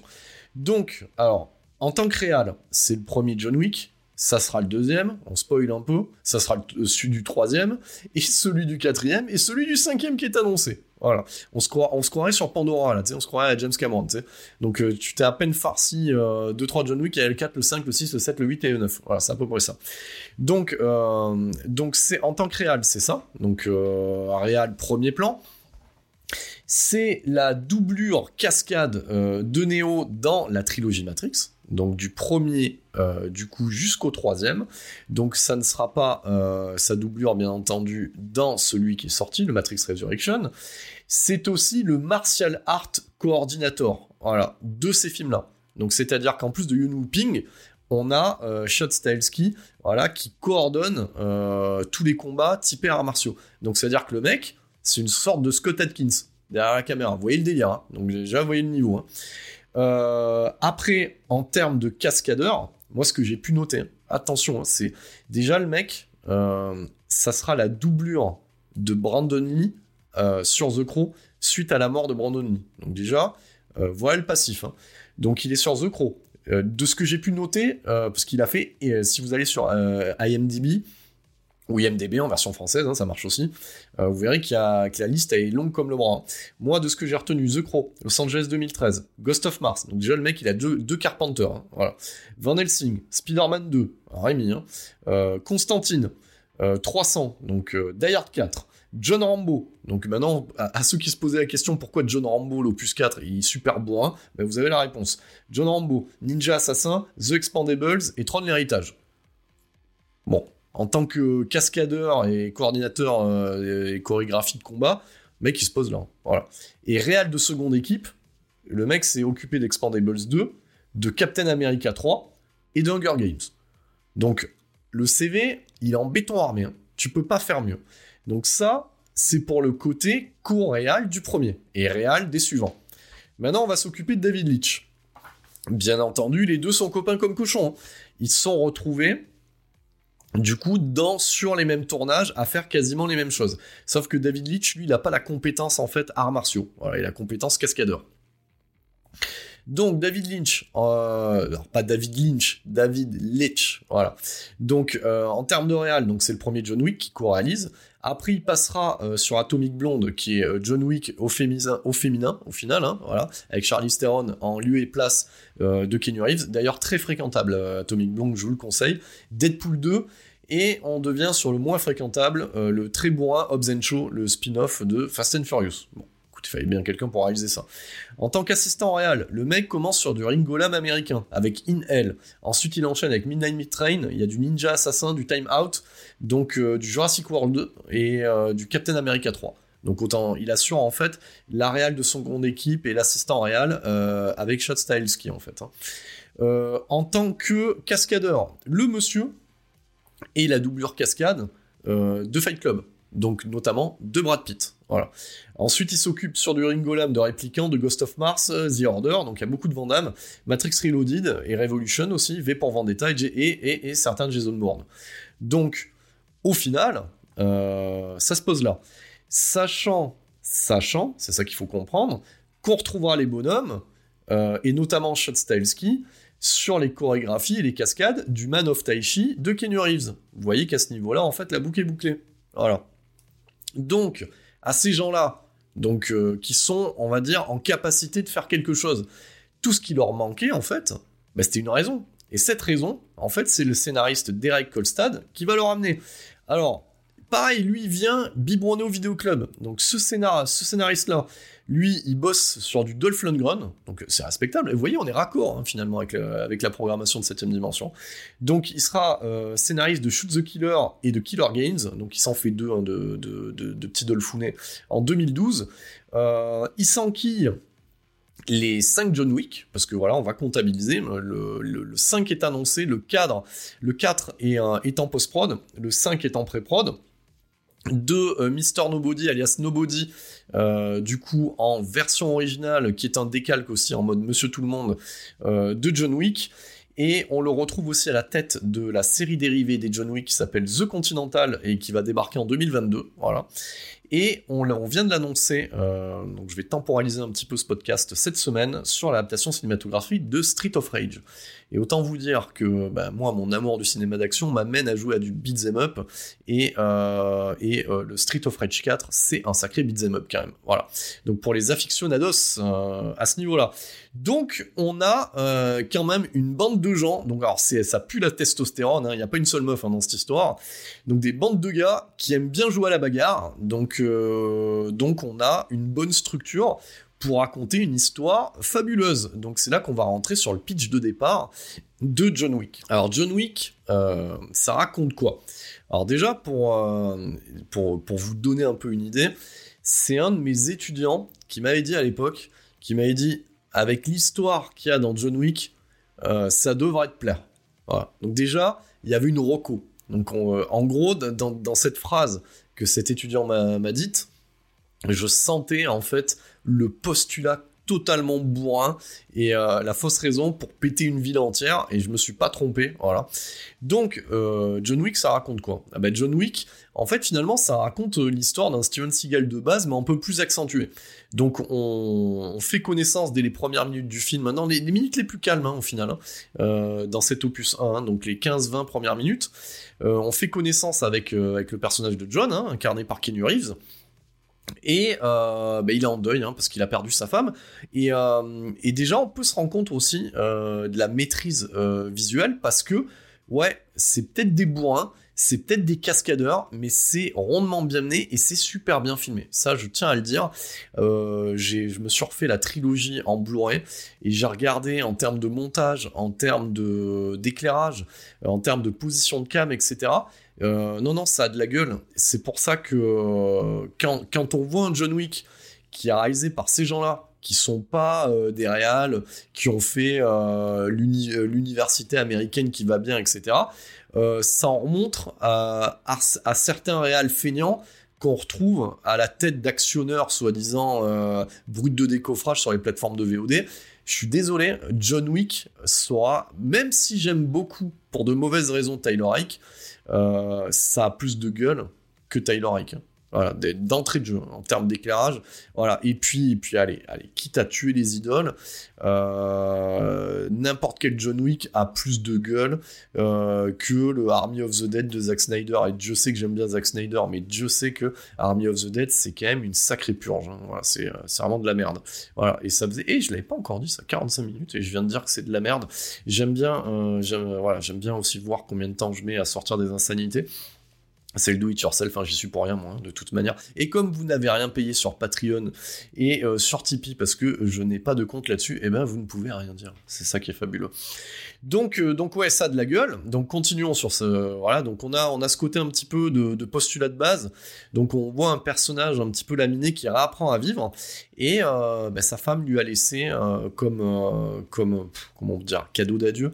ça fait, ça fait très PS I Love You, vous savez, hein, ce film avec Gérard Butler, euh, il y a un petit peu euh, ce, jeu du petit poussé avec les lettres laissées par le défunt. Donc là, elle lui laisse en fait. Et oui, oui, j'ai cité PS I Love You. Et ben oui, oui, oui. Parce que quand on aime les films de frappe, c'est qu'on est des grands romantiques quelque part. Et ça, c'était important de le dire. Donc, effectivement, elle lui laisse en fait un, un petit chiot. C'est mignon les petits chiots Voilà, tu vois. C'est très tendance. Voilà, donc on pourrait dire hashtag j'aime les petits chiots, tu vois, c'est le c'est euh, c'est le lol dog, voilà, parce qu'on on parle beaucoup des lol cats, les lol dogs, c'est voilà, donc donc un, petit chiot qui lui permet de retrouver goût à la vie, voilà. Sauf que euh, ben, notre ami euh, notre ami John Wick, ben finalement vestimentairement parlant et même au niveau style de vie, ben, il a une sacrée baraque qui est cool, hein. Moi j'aime bien sa baraque, puis j'aime bien sa caisse aussi j'aime bien ses fringues. Et puis, euh, et puis t'as des, euh, et puis lors d'un petit moment anodin de la vie où il va mettre de l'essence, mais il tombe sur des, euh, sur des petites frappes d'origine russe, toujours bien. Mais tu vois, en même temps quelque part, ça donne un peu d'actualité, cher auditeur, chère auditrice. voilà, on est sur un conflit entre l'Ukraine et la Russie. Ben voilà, John Wick, ça nous donne un autre côté de la Russie en fait qui est pas forcément sympa, comme l'actualité nous le montre. Donc effectivement, ils tombent euh, sur des petites frappes euh, russes et, elles aussi, elles aiment bien leur caisse, enfin sa caisse notamment. Et du coup, qu'est-ce qui se passe? Bah, du coup, ils manifestent leur intérêt. Donc, on est un peu sur un vide TED euh, en live. Hein, manifeste son intérêt du coup sur la caisse. Puis, puis, puis Kenny Reeves lui explique que gentiment, elle est pas à vendre en fait. Et, du coup, il lui dit une saloperie d'insulte en russe. Ce sur quoi euh, Reeves répond en russe. Et là, tu te dis, oula Tu sais, ça pue le scénario à la piège en haute mer, tu vois. t'es le mec, en fait, il parle 10 000 langues, etc. Donc oui, bon, le, on va dire que l'aficionado rompu, qui aurait pas lu le maigre, le maigre résumé, maigre synopsis, n'aurait pas lu, une, on va dire, le résumé du film, ne sera pas surpris de la suite des opérations. Donc, euh, donc effectivement, euh, à ce moment-là, euh, bah, il dit que c'est pas à vendre, donc il se fait insulter. Et quelques minutes plus tard, qui entre par effraction chez lui, et ben c'est même petite frappe russe et euh, décide de péter de la, gueule à John Wick, de lui péter son mobilier et de lui tuer son chien. Voilà. Et comme dirait euh, notre ami euh, Jack Slater, monumentale erreur. Voilà. Et c'est là que j'aime le, travail fait par toute la fine équipe que j'ai cité jusqu'à présent, c'est qu'ils aiment le cinéma d'action ils jouent avec ces codes de aïe aïe aïe, première erreur. Voilà. Il y a vraiment ce côté euh, de, connaissance du genre sans tomber euh, dans le second degré ou dans le pastiche. Par exemple, euh, Mister Nobody, on est dans le pastiche, dans le putain, le pastiche, dans le pastis aussi, cher ami. Donc on est dans le pastiche et, et on est, voilà, on sent à un moment donné, c'est un peu comme la différence entre Expandables 2 et Expandables 1. Le 2, bon, t'y crois pas trop, parce que tout, le monde te fait des gros clins d'œil. Là, il n'y a pas de clin d'œil, donc t'es vraiment en mode premier degré décontracté, c'est comme ça que je vais l'appeler, voilà, John Wick. Donc euh, si un jour ils font une réédition, j'espère qu'ils citeront 7 dimension, c'est qu'un petit, un, petit cachet, genre approved, avec marqué premier degré décontracté selon septième dimension. Ça, c'est important de le dire. Voilà. Euh, Metropolitan, si vous m'écoutez, moi, je peux vous faire euh, les phrases d'accroche pour vendre des Blu-ray, ou des versions physiques, ou des Blu-ray 4K, ou des éditions collector. N'hésitez pas à faire appel à moi. Je vous fais même les commentaires audio si vous voulez. Donc, monumentale erreur. Donc, il lui bute son chien. Ce qui fait aussi que, je vous le dis, vous pouvez faire voir euh, ce film-là à votre copine aussi, parce qu'elles sont censées être plus sensibles que nous sur les animaux, généralement. Et donc, du coup, là, là, t'es à côté, tu dis, tu vois, ils vont mériter tout ce qui va se passer dans le film, non, non, dans toute la saga en fait, c'est le point de départ, voilà. Et ça sera même un running gag hein, euh, au fur et à mesure euh, au niveau des bad guys euh, qui se diront non mais tout ça pour un chien, voilà. Et, lui se justifiera à chaque fois. Donc bref, donc il, lui il lui bute son chien, il le laisse quasi pour mort. Ils auraient dû le tuer, hein, vraiment. Euh, et, là, on découvre, parce que le spectateur n'attend que ça, parce que moi, c'est ce que c'est presque, il y a presque un postulat de rape and revenge. Voilà. Donc, t'as envie qu'ils leur pètent leur gueule et qu'ils leur fassent mal. Et, euh, et, et c'est là où on tutoie le firmament avec cette saga, c'est que t'as même de la peine euh, pour les adversaires parce que tu sais qu'il va leur faire tellement mal. Euh, et je vais même vous dire, on est limite dans du Lucio Fulci hein, dans le troisième épisode. Hein. Ça hésite pas à, à bien à bien éclater les yeux avec un couteau. Tu vois, tu sens bien la lame, tu en prends bien en plan séquence le temps dès que de, rentrer la lame dans l'œil. donc voilà. Donc on appelle ça. Voilà une, énucléation. Voilà. Donc ça c'est important de prendre les termes techniques hein, qui viennent de chez Lucio Fulci. Donc, il le laisse pour mort et c'est là qu'on découvre euh, que ben en fait euh, John Wick eh ben il a dans sa cave euh, en prenant une masse et eh ben il pète le sol parce qu'il avait solidifié quoi? Ben, une caisse avec plein d'armes avec plein de passeports et plein de monnaies étranges. Et à partir de là on comprend en fait que c'est un ancien tueur à gages donc il avait même laissé un costard. Donc je fais une petite parenthèse vous aimez mes parenthèses je tiens à dire que j'aime beaucoup cette série aussi parce que je trouve qu'il y a du goût il y a du goût dans les fringues, il y a du goût dans la musique, euh, donc, euh, donc voilà. Moi j'ai presque adopté un, style vestimentaire en me basant sur John Wick. Alors non, je n'ai pas acheté les flingues, mais le reste oui. Donc, donc John Wick, ça pue la classe. Et ça c'est cool. Voilà, ça remet en avant euh, les gilets, les cravates, les pinces à cravate et, euh, et tout ce délire-là que moi j'aime bien. Donc il y a un côté un peu dandy, euh, mais mixé avec quelque chose qui va bien. Euh, il y a une vraie intelligence, on va dire, marketing sans trop le vouloir, en associant un certain type de musique, tout l'univers du tatouage, et, du coup un univers vestimentaire. Donc voilà, écoutez, ça pue la classe. Voilà, ça, ça, ça il fallait le dire. Donc tout ça amène euh, notre ami John Wick euh, à se pointer dans un hôtel d'un autre genre qui s'appelle le Continental. Et c'est là où euh, moi j'aime beaucoup tout cet univers, où c'est là où c'est le festival des courbettes. Voilà. Orson, oui. Monsieur Wick, comment allez-vous? Très bien. Et vous-même? Très bien, monsieur Wick. Ravi de, refaire votre connaissance. Ravi de vous revoir ici même au Continental. Donc ça c'est que du kiff. Moi j'adore, ils se font plein de courbettes, c'est génial. Voilà, c'est que du kiff. Donc, euh, bah, on découvre au final que bah, cette petite frappe russe, eh ben, c'est le fils d'une plus grosse frappe, euh, donc qui est en tête de la mafia euh, Ruskov sur New York, et que et c'est à ce moment-là que qu'intervient le, le, running gag un peu du film, c'est que tout le monde connaît John Wick et ça se circule. C'est-à-dire que putain, il a tué le et ça c'est pas attendu dans un film d'action. Donc c'est-à-dire que tu as une scène entre le père et le fils, hein, si vous suivez toujours, hein. donc le, mafieux et son fils, qui lui dit non mais avec toutes les caisses qu'il y avait, pourquoi il a fallu que ce soit celle de John Wick? Et, le fiston, il sait même pas qui c'est John Wick. Et c'est là que tu as tout le côté qui vient avec Baba Yaga en fait. Voilà, c'est le croque-mitaine. Et là on te présente en fait Keanu Reeves comme euh, le tueur à gage ultime le mec qu'il faut pas faire chier en fait. Voilà. Et donc ça, ça fait écho aussi à tout ce côté-là de, l'actionneur des années 80 qui plaisait aussi. Tu sais, genre, bah, commando, quoi. Le mec, tu viens lui enlever sa gosse, euh, voilà, il pète une durite, il va, il va à un endroit, il fait puis il ouvre une porte, il y a un million d'armes, et après le mec rase une île, tu vois. Donc là, euh, j'ai pas comptabilisé le body count hein, euh, de la saga, mais on est au-delà de commando. Voilà, je pense qu'on est au-delà, bien au-delà. Euh, et, d'ailleurs, je suis preneur, hein, chers, chers, auditeurs, auditrices. Si vous avez comptabilisé nombre de morts euh, de la saga John Wick, je suis preneur parce qu'à mon avis, euh, on doit être sur un record. Je pense qu'on est sur un record. Hein. voilà. Et, il fait ça lui-même. Voilà. C'est-à-dire qu'il fait fait pas appel à d'autres personnes. Après, on n'est pas dans les expandables. Lui, il est tout seul. il est tout seul avec ses propres mains et ses propres armes. Voilà. Donc, on découvre en fait, et c'est ça qui est pas mal aussi, parce que le premier film pose aussi un, décor il joue aussi sur le hors-champ et sur une mythologie en devenir. Voilà, ça c'est rare aussi.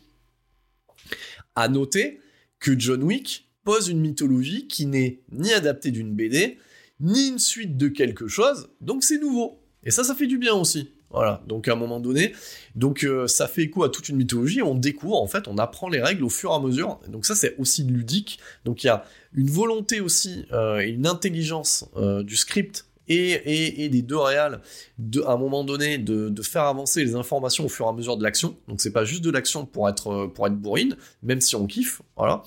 Donc euh, on découvre que cet hôtel continental à New York est un hôtel où il y a une règle simple, hein, c'est qu'on ne fait pas de business dans l'hôtel, c'est-à-dire que c'est un lieu de refuge pour les gens qui veulent passer des contrats ou en attente de, de réaliser un contrat. Voilà. Donc dans le continental, c'est un refuge, c'est-à-dire qu'on ne peut pas tuer quelqu'un dans le continental. Ça, c'est la règle. Et ça met en place aussi que ces règles qui sont mises, euh, qui sont créées du coup par le directeur, parce qu'en l'occurrence c'est un directeur euh, du Continental, ces règles-là qui sont mises en place, euh, elles sont régies aussi par une autre organisation du crime qui du coup est mondiale, on le sous-entend, qui s'appelle la Grande Table. Voilà. Donc ça, ça met en fait euh, en perspective toute une mythologie, rien que par des phrases, et il y a toute une esthétique aussi. Hein. C'est-à-dire qu'on voit aussi comment est mis en place un contrat, et on voit qu'il y a... Bon, bah, après, moi, ça, ça me plaît, hein, forcément. Euh, je suis tatoué, je mets les cravates, j'écoute des vinyles. Bon, bah là, euh, tu vois une bande d'hôtesses un peu typée, genre les demoiselles du téléphone, mais full tatou, et, et en mode un petit peu rétro glam vintage, un peu sexy. Donc voilà, ça, moi, ça me parle. Voilà. Moi, ça me parle. Et euh, ils ont des vues combinées téléphoniques, tout ça. Donc, il y a, un côté un petit peu antédéluvien et il y, a un côté un peu à l'ancienne que j'aime bien, mais dans le monde moderne, en, mode sous-bassement. Voilà. Il est genre, il y a, y, a, ce monde à côté, à côté de vous et que vous ne voyez pas. Et donc, et ça, c'est très malin. Et, euh, ça fonctionne très très bien. Euh, donc ça, c'est plutôt cool, c'est plutôt bien amené. Donc, ça, c'est une bonne idée de scénariste et bien amené par la réal. Et donc, euh, bah, ce qu'il faut comprendre là-dedans, c'est qu'il va venir se rééquiper, voilà, et il va se mettre en chasse, euh, du coup, du, fils de ce mafieux en question. Donc, c'est là qu'on va parler un petit peu casting, euh, parce que dans ce premier John Wick, il y a du cast. Donc, bon, bah, Reeves, on va, pas, va pas le présenter, on l'a déjà présenté dans Point Break dans la trilogie Matrix, donc maintenant tout le monde sait qui c'est, voilà, vous avez qu'à écouter les précédents podcasts. Hein. dans le casting de ce premier John Wick, on a Willem Dafoe, et qui incarne lui aussi un tueur à gages qui s'appelle Marcus. Bon, ben, Willem Dafoe, hein, ben, la trône bien connue, ben, que vous avez pu revoir euh, dans ce, triste, euh, triste objet cinématographique qui est le dernier Spider-Man. Donc vous avez déjà pu le voir dans les Spider-Man de, de Rémi, qui sont pas des tristes objets, mais bien des, objets très très très fréquentables cinématographiquement parlant. Donc dans Platoon aussi d'Oliver Stone et dans Sailor et Lula, voilà, de David Lynch, quand il fait des films compréhensibles, ça donne ses Lula et c'est cool. Euh, dans un second rôle, euh, John Leguizamo, dans le rôle d'Aurelio, euh, qui est le mec qui retrouve la caisse de John Wick et qui avertit un petit peu tout le monde que John Wick est en colère parce qu'on lui a volé sa caisse et tué son clébard. Donc vous avez pu le voir chez De Palma dans l'impasse. chez Baz Luhrmann dans Roméo plus Juliette et Moulin Rouge, voilà. Et, et, et, et parce qu'à septième dimension, nous avons aussi une culture déviante, et vous avez pu le voir en Luigi dans Super Mario Bros. le film. Et ça, c'est toujours bien de le citer, les amis. Voilà. Donc, euh, donc pourquoi je vous citais le casting? C'est pour vous donner aussi le nom euh, de, cette, euh, de ce mafieux russe, donc qui est Vigo, voilà, Vigo Tarasov, voilà, incarné par Michael Nyquist, qu'on a pu voir dans la série de films Millennium, donc pas euh, les films, le film de David Fincher, parce qu'il n'y en a qu'un, donc je parle bien de la série de films d'origine, et dans Mission Impossible, Protocole Fantôme. Et euh, dans, le rôle de son fils, euh, qu'on a envie de tuer dès les premières minutes quand on le voit, Alfie Allen, dans le rôle de Yosef Tarasov, que vous avez pu voir dans Game of Thrones, et on avait déjà envie de lui mettre une paire de gifles dans Game of Thrones. Donc on retrouvera dans le rôle d'une tueuse à gages aussi euh, Adrienne Palicki dans le rôle de Mademoiselle Perkins que on a pu voir joliment dans Supernatural et euh, dans euh, Marvel Agent of Shield dans le rôle du directeur du Continental, du Continental de New York, parce que nous verrons qu'il n'y en a pas qu'un seul, Ian McShane, donc qu'on a pu voir dans Pierre des Caraïbes, dans Deadwood et dans American Gods. Voilà. Et, et, et, et, dans le rôle de Sharon, donc c'est-à-dire, comment on pourrait dire, le concierge hein, du Continental, euh, le très inquiétant, alors qu'il a l'air très sympa, hein, Lance Reddick, qu'on avait déjà vu euh, dans Oz, dans Oz, dans Lost et dans Fringe. Voilà et, aussi dans le rôle d'un des hommes de main euh, pour qui on aura mal, dans le rôle de Kirill, Daniel Bernhardt, euh, des, films de frappe de Vidéoclub avec la série des Sport que personne ne connaît, à part les, les cinéphiles déviants, Sport 2, 3 et ainsi de suite, et aussi dans le rôle d'un agent de la Matrice dans Matrix, Reloaded, voilà pour le cast euh, de ce premier John Wick. On est déjà à une heure de rec, je sens qu'il va être long cet épisode. Ça va être un épisode gourmand là, on va voir si j'arrive à dépasser les deux heures, euh, moi en mode solo. Donc je dis pas que j'arriverai jusqu'au bout. Heureusement, je suis accompagné souvent d'un fidèle breuvage et de ma cigarette électronique et tout le monde s'en fout, mais c'est bien euh, de le dire. Donc, qu'est-ce qui est euh, plaisant euh, dans ce premier John Wick parce que bon voilà vous l'avez compris euh, le scénario de ce premier épisode c'est sur fond de vengeance et c'est de remonter toute la filière Ruskov et ben ce qui est ce qui est plaisant en fait c'est les mises à mort hein. donc c'est-à-dire qu'il leur fait mal. Donc ça va, ça va aller de manière évolutive. Hein. On va varier les plaisirs. C'est-à-dire qu'au début, on va avoir des gens qui vont débarquer chez lui euh, pour essayer de le tuer. Donc il va les fumer directement avec des armes. Et moi ce que j'aime bien, c'est qu'on va retourner dans le cinéma un peu de John Woo euh, Hong Kong, c'est-à-dire qu'on prend les flingues d'une certaine manière et on s'en sert soit pour taper sur l'autre, soit pour lui tirer euh, en pleine tête. Il y a une côté de maestra dans les, dans les gunfights qu'on n'avait pas vu depuis le cinéma de John Woo. Donc il y a le côté coup de feu et puis après il y a le côté combat rapproché avec très peu de cuts en fait. Hein. Et c'est ce que reprendra aussi le producteur de la série Daredevil euh, pour Netflix, euh, dans, euh, en s'inspirant de The Raid et aussi du côté de John Wick, de ce mode plan séquence combat rapproché. il s'en sort bien le père Keanu Reeves hein, quand même, hein, parce que mine de mine, on est face à un quinca et ça on a tendance à l'oublier. Donc et, et il se ménage point, même s'il a des doublures bien entendu, il fait quand même un maximum de choses et eh bien, eh bien moi, qui, moi qui suis un grand fan euh, du cinéma de, de Van Damme, ben, ben, ça, enfin du cinéma de Van Damme, du cinéma de Steven Seagal, et ben ça, ça, ça, ça, refait l'anatomie des gens, quoi. Ça, pète des bras dans, dans, les sens qu'il faudrait pas, et, et, ça fait très très mal. Et, et le, héros aussi, il y a un côté aussi Bibi et le coyote, il y a un côté Bruce Campbell un peu la ville c'est qu'il ramasse aussi. Il ramasse et, euh, et, il se, et tout et, il leur fait mal. Donc il ramasse et il leur fait mal. Et plus on lui fait mal et plus, euh, plus il leur fait mal. Donc euh, et, ce qui est très drôle, c'est qu'on entend aussi, il y, a, un côté aussi dans, dans les dialogues, il y a presque un côté tarantinesque où, où, ça annonce, tu vois. par exemple, t'as même des, as même des, des, petites frappes qui se disent j'ai même entendu dire qu'il avait tué quelqu'un avec un crayon, avec un putain de crayon. Vous voyez? Donc, et ça, on le verra un peu plus tard. Donc, euh, à retenir de ce premier opus, bah, c'est un opus qui met les bases. Euh, si vous aimez pas l'action, notamment le combat rapproché et la chorégraphie bien faite, bah, passez votre chemin parce que c'est c'est que ça. C'est hyper violent. Et, et, ça se fait du bien aussi que ça soit hyper violent. Euh, et ça utilise tous les éléments du décor. Donc ça, j'en avais déjà parlé dans, dans le travail qu'avait fait John Yams hein, pour amener euh, le côté UFC, euh, MMA dans le style de Scott Adkins dans les unisols. ça n'hésite pas à utiliser en fait chaque élément de décor pour montrer un peu la puissance des coups et passer au travers des murs et à péter des choses en fait. Voilà. Donc là, il y a, y, a, ce côté-là qui est assez cool et tout en ayant le côté un peu balai dans le cul euh, et, bien séance des discussions de euh, Monsieur Wick, tout va bien, monsieur Wick? Je vous ai entendu faire du bruit au premier étage. Voilà, donc il y, a tout ce côté-là euh, qui est assez sympathique et, tous les membres du cast s'en donnent à cœur joie.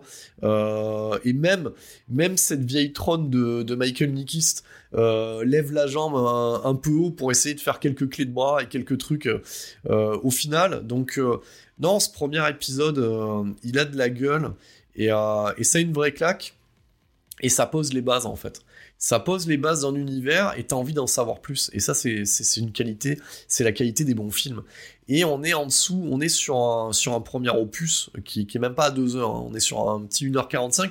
C'est vraiment un plaisir coupable euh, de vidéo club euh, et, ça fonctionne bien. Et ça fait plaisir aussi parce que euh, sorti, des Matrix, euh, Keanu n'a pas brillé euh, à part deux trois incartades SF et des seconds rôles, il n'a pas brillé au premier plan et ça fait plaisir de revoir euh, cet acteur-là euh, au premier plan dans un film comme, comme, comme John Wick. Et, j'ai envie de vous dire, il y a un truc qui s'opère et on pourrait faire le comparatif avec, avec ce qu'a pu faire David Duchovny. C'est-à-dire que il y a eu David Duchovny d'X-Files, et ça a été aussi une révélation sur son jeu d'acteur dans Californication. Et cette euh, vibe qu'il a eu dans Californication a infusé euh, les nouvelles saisons d'X-Files euh, et, même le film I Want to Believe au cinéma. Voilà. Donc il a amené un autre côté. Et eh ben Keanu Reeves c'est pareil. C'est-à-dire que Keanu Reeves est bon en termes de jeu d'acteur aujourd'hui. Et, et, ce qui est fou, et ça j'y reviendrai sur la vérif sur Matrix Resurrection, c'est que le côté John Wick, et c'est pas que le côté capillaire, hein, euh, le côté de John Wick qu'il a développé, euh, cette espèce de, de, cool, de coolitude qui transpire tous les ports de l'écran, il arrive à l'amener en fait euh, dans le Matrix Resurrection, quelque chose qui était absent dans la, dans la trilogie d'origine de Matrix. Il y a vraiment un, avant et un après John Wick. Tu sens, tu sens que le, que le, Reeves, alors il est pas au crépuscule de sa carrière, il est au sommet en fait là. Il est bien il est bien, il a, il a plus rien à prouver et euh, il se fait plaisir, il nous fait plaisir et, euh, et c'est un, régal. Donc c'est et, chaque membre du casting a un plaisir évident euh, à faire ce qu'il fait dans le film en fait. Hein. Donc donc c'est vraiment vraiment une belle surprise. et c'est ce que j'appelle moi les petits grands films. Donc c'est petit par les, les ambitions, grand par le résultat en fait. Donc c'est un petit grand film et euh, on n'a pas parlé aussi hein, euh, d'un cinquième larron, parce qu'on a parlé euh, de l'association David Leitch, Chad Stahelski, Keanu Reeves, et, et, après du scénariste, mais on n'a pas parlé aussi de l'apport musical. Là, il y a aussi au niveau de la musique un lien de cause à effet par rapport au choix du compositeur. Donc ici, on a affaire du coup à Taylor Bates. Et ce qu'il faut savoir avec Taylor Bates, c'est que, ben, vous allez voir le lien de cause, de cause à effet, c'est que d'où il vient, et eh ben, il vient aussi de Californication. Et, et, et, et, lien de cause à effet aussi, c'était euh, aussi euh, un gratteux, et notamment euh, un gratteux du côté de Nine Inch Nails et, euh, et Chimenson en fait. Donc voilà, c'est un peu la même petite famille en fait. Hein. Et euh, donc le travail de Tyler Bell, c'est-à-dire que il va amener ce mix, cette mixité euh, entre euh, composition traditionnelle avec instruments avant classiques, avec musique électronique et avec des, des voilà des featuring. J'ai cité un de par exemple d'un DJ comme le Castlevania en fait qui va qui va vraiment amener des moments mais moi c'est ce que j'aime aussi hein, voilà enfin ça je vous l'avais dit hein, moi moi à côté professionnellement j'enseigne et je suis aussi monteur. Et, moi ce que j'aime en fait c'est les rythmes l'association entre musique et plan en fait entre coupe et, euh, voilà, et, le, le, rythme, c'est pas ce que fait cet infâme réalisateur qui est Mick Rogers sur Universal Soldier de de le combat absolu avec Van Damme, où le mec te met euh, du, metal bof, euh, voilà, du, néo-metal de bof, avec des plans filmés euh, mollement, quoi. Non, c'est pas ça le rythme. Et là, on a vraiment une œuvre somme et donc pour finir sur Taylor Bates, c'est aussi le composeur attitré de la première partie de carrière de Zack Snyder. Il est derrière l'armée des morts, 300, Watchmen, Sucker Punch. C'est aussi le compositeur attitré de James Gunn. Donc Super, Slither, Les Gardiens de la Galaxie 1 et 2. Et on le retrouve sur Atomic Blonde et Deadpool 2, bien entendu, de David Leitch. Donc effectivement, et bien entendu tous les John Wick. Donc, euh, c'est aussi quelqu'un qu'on retrouve dans le jeu vidéo. Donc, il y a, y a un lien de, cause à effet, j'espère. J'aime bien ce côté aussi de sourcer et de trouver euh, les connivences. Et ce qui fait que, ben, un objet filmique comme John Wick ne débarque pas par hasard, en fait. C'est pas un film de producteur, c'est vraiment un film de potes, mais bien fait. On n'est pas dans Ocean, Ocean, Ocean, 11, 12 ou euh, Ocean 12 plutôt, ou Ocean 13 où là tu regardes vraiment le, film des potes en vacances, voilà, ou copains pour toujours, on n'est pas là-dedans. Donc ouais, John Wick, ça se pose là. Donc euh, petit point, petit point box-office. Voyons voir aussi euh, quelle est la mise de départ. John Wick 1, 2014, euh, le budget, vous savez ce que c'est? C'est 20 millions de dollars. C'est que dalle 20 millions de dollars. Vous avez vu ce qu'il y a à l'écran? 20 millions de dollars. Euh, ça rapporte 88. Voilà, donc ça fait 4 fois sa mise. Donc, autant vous dire qu'à la sortie de ce film que personne n'attendait, eh bien là, on se dit forcément, on va aller voir le scénariste, on dit, t'aurais pas l'idée pour une suite Ben ça tombe bien, parce que le mec, il a toute une mythologie couchée sur le papier, et ben il attend plus que le retour des spectateurs, en se disant, bon ben on y va, on n'y va pas? Ben là, à 88 millions de dollars de recettes mondiales sur une mise de 20 millions, ben oui, on y va, bien sûr qu'on y va.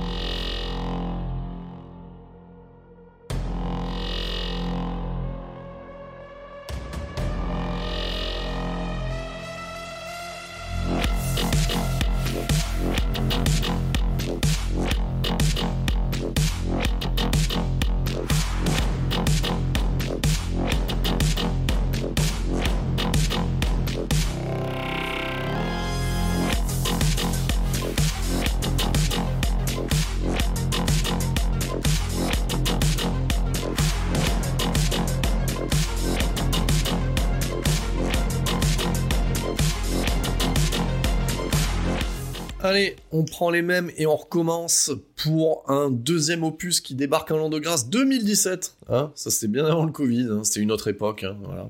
Donc c'était l'avant, voilà, c'était l'avant.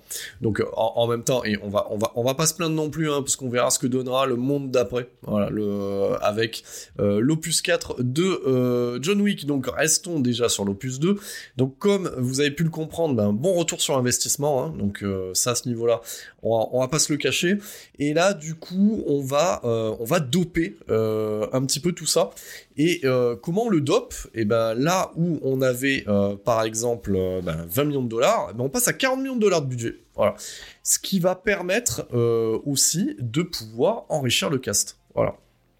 Donc, alors, On avait fini le, premier opus, on a laissé en fait John Wick, on pensait qu'il avait assouvi sa vengeance. Donc le, premier opus se termine, mais il a même retrouvé un autre chien.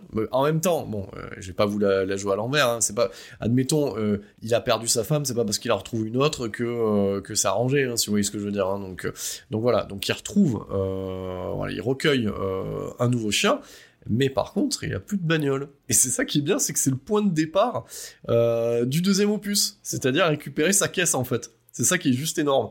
C'est ça qui est énorme. Et, du coup, il va la récupérer où En fait, il va la récupérer sur, alors, deux mémoires, je sais plus si c'est le frère ou le cousin euh, du, mafieux, du mafieux précédent qui s'est fait oxyre de bien belle manière. Mais là, il va la récupérer chez Abraham. Tarazov, voilà, incarné par cette bonne vieille trône de Peter Stomar. Voilà, donc Peter Stomar, euh, bah, quand vous avez besoin d'un salopard, bah, il peut jouer le salopard. Hein. donc on l'avait déjà vu euh, exceller euh, dans les premières saisons de Prison Break, et vous l'avez vu un peu partout, même en Ruskov dans Armageddon hein, chez Michael Bay, et même en réalisateur de snuff films pornographiques dans le 8 mm de Joel Shoemaker. Donc vous voyez bien que je cite un petit peu les films que je veux avec Peter Stomar donc, il débarque chez lui euh, et, il trouve finalement un arrangement après avoir réduit son garage à néant. Et euh, ça fait office de mise en bouche en fait ce qui passe euh, dans ce garage où il maquille des bagnoles. Et, déjà on s'en donne à cœur joie à ce niveau là donc dans le précédent opus on avait euh, Daniel Bernhardt dans le rôle du dur à cuire de, l'homme de main qui allait poser problème.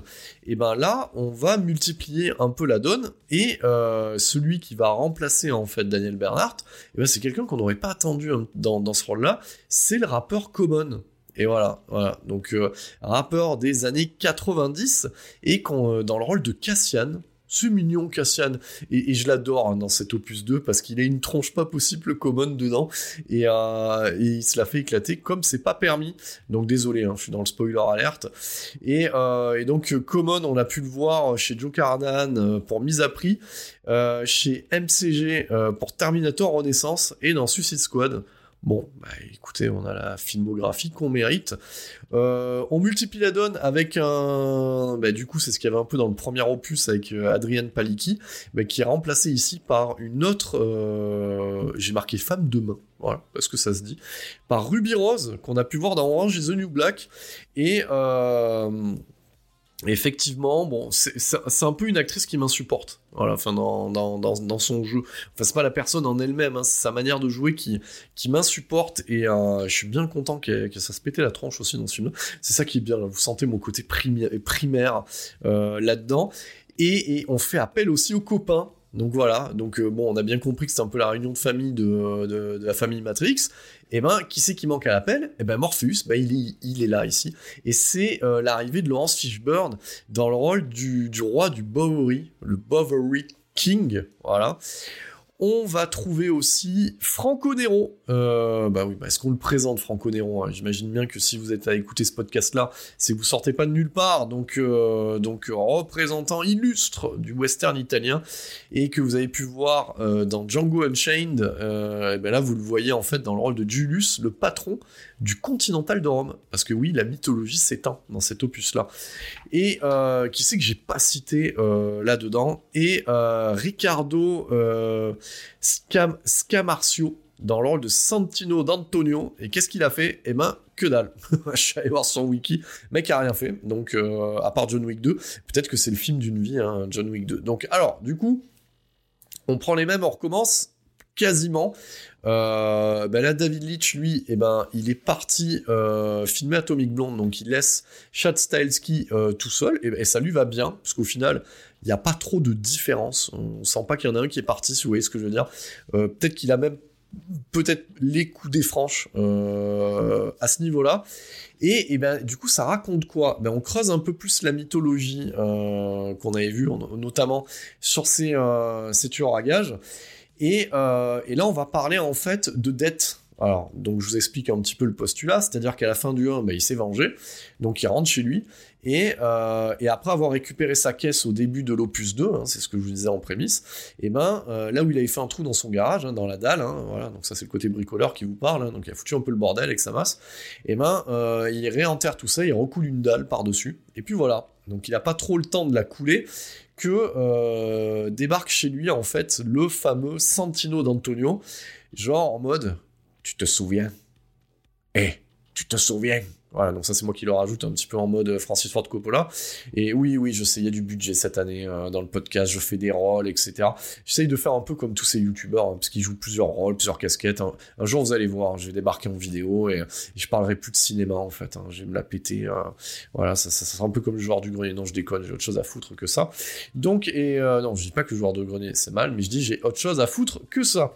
Donc il débarque chez lui et il lui sort, parce que c'est ce qu'on avait vu dans le précédent opus, c'est-à-dire que pour payer des privilèges au Continental, eh ben, on utilise une certaine, un, certain type de monnaie, des, pièces hein, en or euh, frappées du sceau euh, de la grande table, donc c'est ancestral comme truc. Donc, et du coup, lui, il arrive avec un, avec un nouveau symbole, et euh, comme quoi, en fait, il a une dette envers lui et que cette dette, en fait, il doit, euh, il doit la payer. Voilà. Donc, c'est-à-dire qu'à un moment donné, il doit. C'est un peu l'équivalent de euh, du service sans poser de questions Met Your Mother, en fait. C'est comme si Barney débarquait chez vous. Tu me dois un service sans poser de questions. Et tu l'exécutes maintenant. Donc, il a une dette, et on comprend en fait que euh, ce Santino d'Antonio, et ben du coup.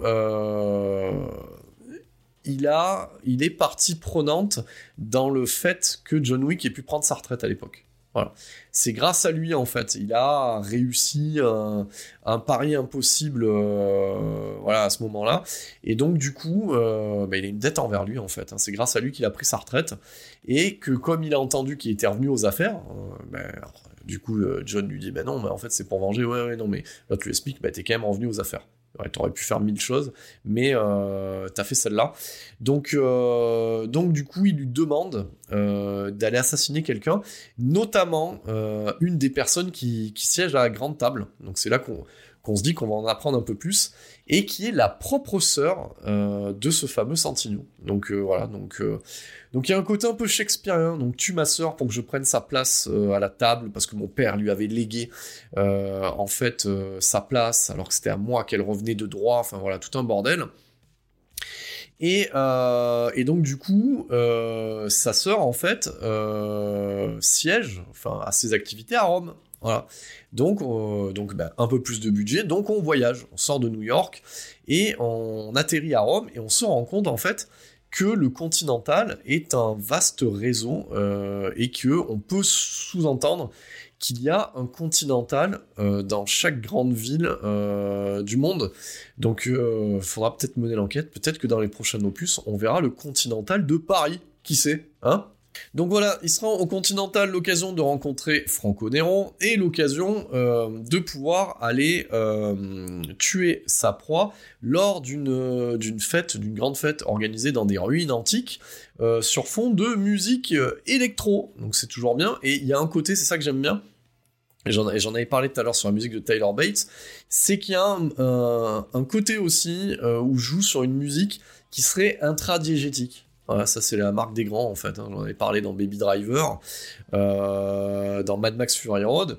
Et là effectivement, euh, souvent, euh, on a un titre qui est joué intradigétiquement dans l'œuvre. C'était déjà le cas dans la boîte de nuit dans le premier John Wick, et là ça sera le cas en fait sur ce morceau qui est joué dans les arènes et qui servira aussi de support musical pour les exactions euh, vous avez vu, j'emploie des termes compliqués, hein, c'est fait, hein, euh, ce soir, oui, parce que j'enregistre le soir. Hein. Donc euh, oui, tout le monde s'en fout, mais je, vous le donne un peu, comme ça vous compatissez avec moi.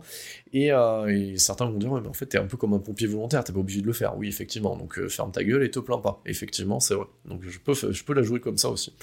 Donc, et du coup, c'est l'occasion de, jouer ce titre en live et que ça serve en fait de support à la fois pour, pour les exactions de John Wick et pour le montage euh, opéré en post-prod sur le film. Et ça, c'est plutôt cool. Voilà, je vous l'ai dit en termes de montage, c'est de haute volée euh, à ce niveau-là.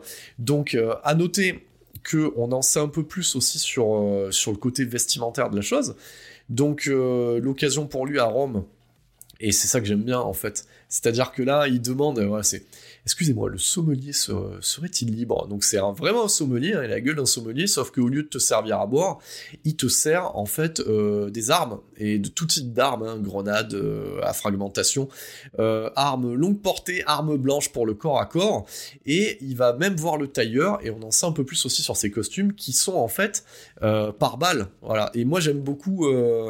alors déjà, il y a moi, voilà, tout ce côté-là, euh, dans le Continental à Rome, c'est un must, un must en fait, hein, euh, dans, la trilogie, parce que euh, vraiment, c'est à, savourer, chaque dialogue est détourné, donc c'est vachement bien, parce que le, sommelier déjà, par exemple, pour armes, lui dit, mais euh, du coup, ça sera plutôt euh, pour le dessert, pour, euh, pour l'entrée. Et voilà, tout est organisé en fait, du coup, comme un, choix de vin au fur et à mesure du repas, mais c'est un choix d'armes en fait. Hein. Et, et, pareil, le tailleur en fait lui demande à un moment donné si c'est pour la journée ou pour la soirée ou pour les deux, s'il est plus, c'est plutôt en mode tactique ou non.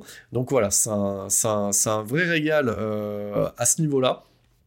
Et il y a un côté aussi de jouer, euh, et, et, ça c'est pas rien, parce que vous, vous, pour ceux qui seraient pas de la partie et qui regardent ça en tant que simple spectateur, parce que ça joue à plein de niveaux. Donc on l'a dit hein, sur la, gestion de la musique euh, intra, extra diégétique, euh, les chorégraphies qui sont millimétrées, donc l'implication en fait des acteurs à l'écran, et euh, on va avoir aussi euh, ce côté de jouer en fait sur des ressorts historiques du cinéma que sont le, fusil de Chekhov, c'est-à-dire que chaque chaque choix d'arme aura un impact sur le reste du récit ou va être utilisé à l'écran ou s'il le met à un endroit, ça va servir plus tard. Et, euh, et ça, et oui, oui, ils se font chier en fait à faire ça. Et, euh, et c'est ça la différence entre en fait un bon film et un film de merde. Voilà, c'est que la personne, il y a, tu sens qu'il y a quelqu'un euh, déjà pour écrire le scénar et il y a quelqu'un derrière et devant la caméra. Et ça, c'est important. Et donc là, j'en profite pour saluer le travail, voilà, de de ce Chad Stahelski que je ne connaissais guère. Euh, voilà, pour moi, ce serait un obscur en cascadeur s'il n'était pas passé euh, à la réal derrière. Et quand, quand je le vois euh, sur, du, sur de la prod Marvel, on peut, on peut dire, et il n'y a qu'un pas qu'on va franchir, que la qualité peut-être de certains films des, des, frères Russo tient aussi au choix des assistants réels et des réalisateurs de seconde équipe qui sont en charge en fait de toutes les scènes d'action. Et si certaines scènes d'action ont de la gueule. Peut-être qu'on le, doit à David Leitch et à, et, à Chad Stahelski. Voilà. Donc, euh, on peut saluer leur travail. J'ai presque envie de dire, euh, peut-être que si chez Marvel, euh, on avait une paire de Corones, on donnerait une prod Marvel directement à Chad Stahelski pour en faire quelque chose. J'aurais, on va dire, rêvé, alors là je fais une parenthèse, que quitte à rebooter Blade, quitte à le faire, hein, quitte à le faire bien, autant donner les coups des franches à un, réel d'action pour le faire en fait. Voilà. Donc un, Blade euh, par Shot putain ça ça aurait de la gueule. Mais c'est pas le cas. Voilà, c'est pas le cas. Mais ça, on en reparlera si je m'attaque au MCU, euh, comme je voulais euh, suggérer en début de podcast. Donc, euh, donc du coup, il va buter la, la, sœur de Santino. Ça lui fait pas plaisir, hein, parce que tu sens qu'il y a une vieille romance aussi. Ça, j'en ai pas parlé. C'est-à-dire que, de, que Kenny Reeves aussi, il a le côté de mal inatteignable et qui plaît euh, à toutes les meufs du film. Hein. Donc, euh, c'est-à-dire de la serveuse à l'hôtesse à, la meuf qui siège à la grande table. Voilà, donc tu sens qu'il y, y, y, y a, des vieilles histoires en sous-main sans pour autant verser euh, dans le mode repos du guerrier. Donc euh, voilà, on peut le dire déjà. Euh, notre ami John Wick, mais il a, il a pas le temps de se lever qui que ce soit en fait hein, dans cette saga. On verra dans les prochains films, mais il a pas le temps. Le mec, il est en mode Jack Bauer, hein, donc c'est 24 heures chrono, donc il doit faire des trucs impossibles en peu de temps. Donc il en profite, donc il, il, exécute en fait son contrat et sa dette, et là il se rend compte en fait qu'il a été piégé. C'est-à-dire que ça se, retourne contre lui.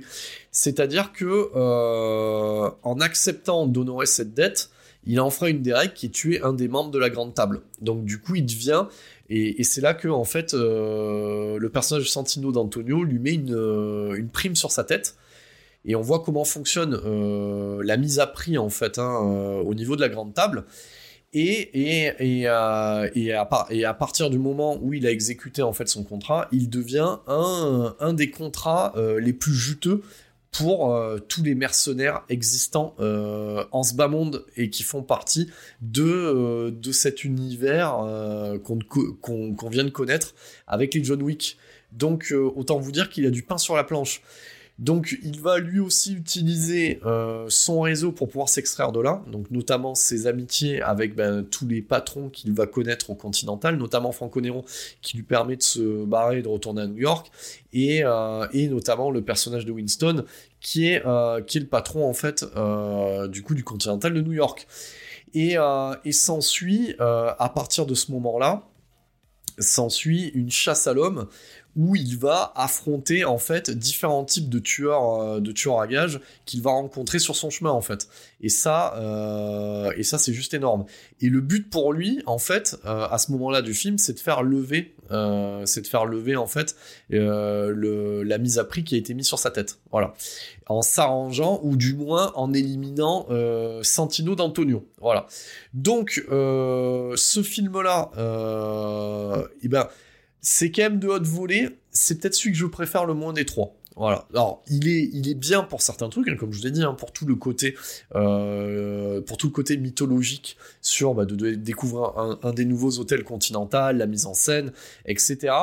Mais euh, je sais pas. Euh, pourtant, les chorégraphies sont renouvelées. Hein, C'était pas gagné dès le départ, mais euh, le 3 est tellement énorme que, bah oui, le côté bigger and louder, bah, ça va être vraiment dans le 3 que euh, je minore euh, le 2 par rapport aux deux autres. Mais dans, son ensemble, c'est quand même quelque chose qui s'appelle euh, John Wick Chapter, Chapter 2 en fait, hein, chapitre 2.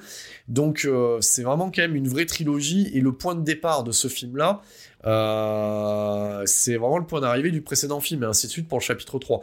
Donc donc c'est celui que j'aime, le, bah, celui qui me reste le moins en mémoire euh, mais ça reste quand même, euh, ça reste quand même un super film d'action. Donc ça, euh, ça, ça reste de haute volée. Qu'est-ce qu'il faut retenir? Donc le, combat contre Common est quand même, est quand même juste énorme. Voilà. Donc ça se finit dans la souffrance jusqu'à New York. Hein. Le mec le suit jusqu'à New York et il le laisse. Donc il y a un certain respect aussi. Il le laisse en PLS dans une rame de métro. Donc j'essaye d'en dire le moins possible hein, sur les mises à mort pour que ceux ou celles qui n'aient pas vu le film euh, puisse en profiter. Hein. C'est pas parce que je m'en souviens pas ou que je l'ai pas noté, c'est que voilà, euh, je suis pas non plus dans le dans, dans, le spoiler de certaines choses ou euh, je suis là pour vous donner envie et pas pas pour vous raconter le film de A à Z et vous faire un commentaire audio. C'est ça le c'est ça le but aussi hein, de, ce genre d'épisode. À noter aussi la performance des fois limite dans le zen, hein, de Laurence Fishburne qui se fait plaisir et on découvre en fait un autre côté euh, qui est lié à... On, voit une autre organisation, parce qu'on comprend en fait que si on réunit, en fait, si on prend toutes ces mafias, la mafia russe qu'on avait dans le premier épisode est aussi à la solde de la grande table, tout le monde vénère la grande table. La grande table, c'est un peu le gouvernement au-dessus du gouvernement, si vous voyez ce que je veux dire. C'est le gouvernement secret. Et, euh, on découvre tout le royaume euh, du Bowery, du Bavary, voilà, on va essayer de le dire correctement, mais aussi quel nom imprononçable, qui est dirigé par Laurence Fishburne, hein, qui en est le roi, et qui est en fait le roi des clochards. Voilà. Et, euh, et moi j'aime bien son, sa vision d'internet. Lui, son internet en fait, c'est de gérer des pigeons et de mettre des, des, petits messages sur des pigeons voyageurs. Voilà, comme il dit, c'est on peut pas le, on peut pas hacker ce réseau-là et, euh, et c'est intraçable, impistable. Donc euh, voilà, donc on a tout un côté sur le sur le côté des clodos. Euh, que j'aime beaucoup. Donc pour certains qui ont vu ce film-là, euh, ou la saga John Wick, vous regarderez plus les, les clodos dans le métro du même œil en fait. Hein. Donc euh, voilà, se cacher en fait une organisation secrète. Ou... Donc voilà, il y y a, tout un à côté qui, nous rappelle aussi, euh, moi ce que j'aime bien aussi dans le côté de John Wick, euh, ça me rappelle un peu euh, les histoires à la con que je pouvais me raconter Mino quand je jouais avec mes potes au J. Joe, tu vois, genre où ouais ton père en fait c'est un agent secret, en fait lui il va là, en fait il passe dans le truc, mais en fait ta dans le sous-sol il y a un truc, il y a tout ce côté là qui est super ludique et et qui, et qui, qui, prouve un, amour, une confiance en fait dans ce qu'il raconte. voilà, oui, c'est euh, c'est du second degré, mais euh, mais c'est pas du second degré euh, putassier et en mode je me moque de mon support. Donc il y a un vrai amour du genre. Donc voilà, et on le voit au travers de, de ce côté qui mythologique creusé sur ces à côté que j'aime bien en fait hein, voilà et, et je l'avais pas cité aussi il y a beaucoup de je pense à Steve Nash qui était dans le qui était dans le dans le premier film qui est un, portier homme de main de la mafia russe et et et t'as as ce côté où où les dixièmes rôles ou les vingtièmes rôles ont, ont, une vie. voilà, moi j'aime bien ce côté-là qu'on pouvait voir aussi dans les matchs été, euh, voir des, euh, des, des, hommes de main discuter entre eux. voilà, il y a, y, a, y a, ce côté-là qui est sympatoche, qui prouve un, un, un amour du genre. Euh, voilà, ils sont pas juste là pour faire de la, de la figuration. Donc euh, tout ça nous amène euh, au fait que euh, Santino à un moment donné est acculé parce que bah, John Wick est increvable. Il le piste jusqu'au Continental et euh, il le pousse et pousse euh, John Wick euh, à commettre l'irréparable, c'est-à-dire à enfreindre une des règles. du coup, bah, ça c'est un petit peu le truc à la Gremlins, c'est un peu ce qui vient du cinéma horrifique. C'est-à-dire que c'est très qu'un scénariste ou, ou qu'un réal t'énonce des règles, c'est un peu le cheminement de ce qui va se passer. Euh, et, c'est le côté ludique du jeu avec le spectateur. C'est-à-dire que autant de règles posées sont autant de règles qui vont être euh, enfreintes euh, au fur et à mesure du ou des métrages. Donc forcément, quand on dit qu'on ne tue personne dans, dans le Continental, tout ce qu'on souhaite, c'est de voir ce que ça fait en fait de tuer quelqu'un. Et du coup, John Wick, on avait pu avoir un échantillon avec, avec le personnage d'Adrienne Palicki, Mademoiselle Perkins, qui tuait un, autre de ses confrères dans le Continental et qui était euh, sommairement exécuté euh, par euh, des membres du Continental et de la Grande Table. Et là, John Wick, du coup, enfreint cette règle-là, parce que le fait d'avoir tué la sœur de Santino, ça en fait un des membres de la Grande Table, automatiquement, hein, parce qu'il a hérité de ça, en fait, c'est pour ça qu'il a fait appel à John Wick. Euh, et, le fait que John Wick le tue, c'est-à-dire qu'il fait un doublé, c'est-à-dire qu'il tue un des membres de la grande table à l'intérieur du continental. Donc il a enfreint deux règles en même temps. Et, euh, et du coup, il est ce qu'on appelle à la fin de John Wick 2 excommunié. Voilà, donc euh, il y a une excommunication sur lui, c'est-à-dire qu'il perd tous ses privilèges et, et, par, et par sympathie on verra plus tard hein, si sympathie ou non euh, du patron euh, du Continental de New York, donc Winston, incarné par Ian McShane, hein, je le rappelle. Par sympathie, il lui donne euh, quelques heures de sursis avant que son excommunication soit prononcée. Et donc, le John Wick 2 se finit sur ce putain de cliffhanger. Et ça, c'en est un de, cliffhanger. Contrairement au cliffhanger de Matrix Reloaded qui menait à Révolution. Donc euh, là, on est sur un, sur un cliffhanger, c'est-à-dire que euh, tout, euh, donc jusqu'à présent, il avait une mise à prix sur sa tête. Là, la mise à prix, alors de mémoire, elle est quasiment doublée ou triplée, et en plus, il est excommunié. Donc, c'est-à-dire qu'il est vraiment le pompon de la fête foraine, si vous voyez ce que je veux dire. Donc, c'est-à-dire qu'on finit John Wick 2 avec le fait que c'est l'homme à abattre. L'homme à, à prendre mort ou vif. Et, et on se le dit, on est quasi, on est dans un postulat de western. À la question euh, qu'on se posait, euh, est-ce que John Wick répond euh, au western? Mais bien entendu, John Wick, c'est à la fois du western américain pur souche, comme c'est du western italien, matinée de films de sabre japonais. Donc on y est en fait, on est dans le samba, on est dans tout ça en fait. Donc on a la connivence de tout ça. Donc c'est pour, il n'y a pas de hasard de toute manière. Le cinéma américain d'action, euh, que vous preniez les Fast and Furious ou n'importe quoi, ne, ne fait que recracher les mêmes figures mythologiques qu'il a mis en scène dans le western. Voilà, on en est là. Donc de là à dire qu'on arrive sur une figure mythologique avec John Wick, oui, c'est le cas de le dire, preuve en est. Donc, je le rappelle, le premier John Wick, c'était 20 millions de budget, 88 millions euh, de dollars au box-office mondial. John Wick 2, c'est 40 millions de dollars pour un retour sur investissement de 171 millions de dollars. Donc, le public répond présent. Voilà. Donc là, on a doublé les recettes du premier film. Donc ce qui va donner d'autant plus les coups des France à Chad Stahelski et son équipe pour relever le curseur, mettre les curseurs plus haut pour maintenant le très attendu John Wick 3.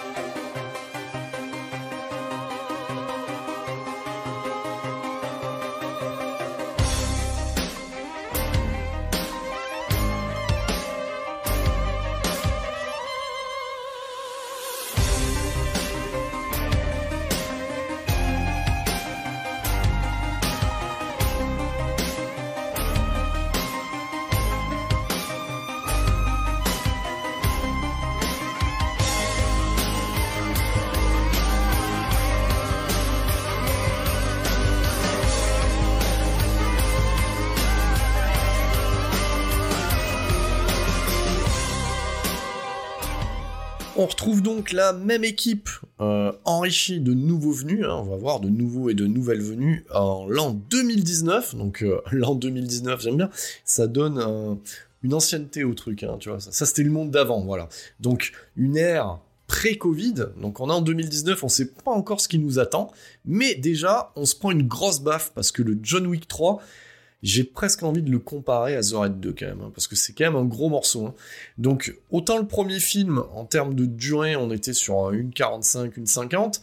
Le deuxième, on franchissait la barre des 2 heures. Là, on les a franchis allègrement. Hein. On, est, on sur euh, quelque chose qui fait 2h15, 2h20 quasi.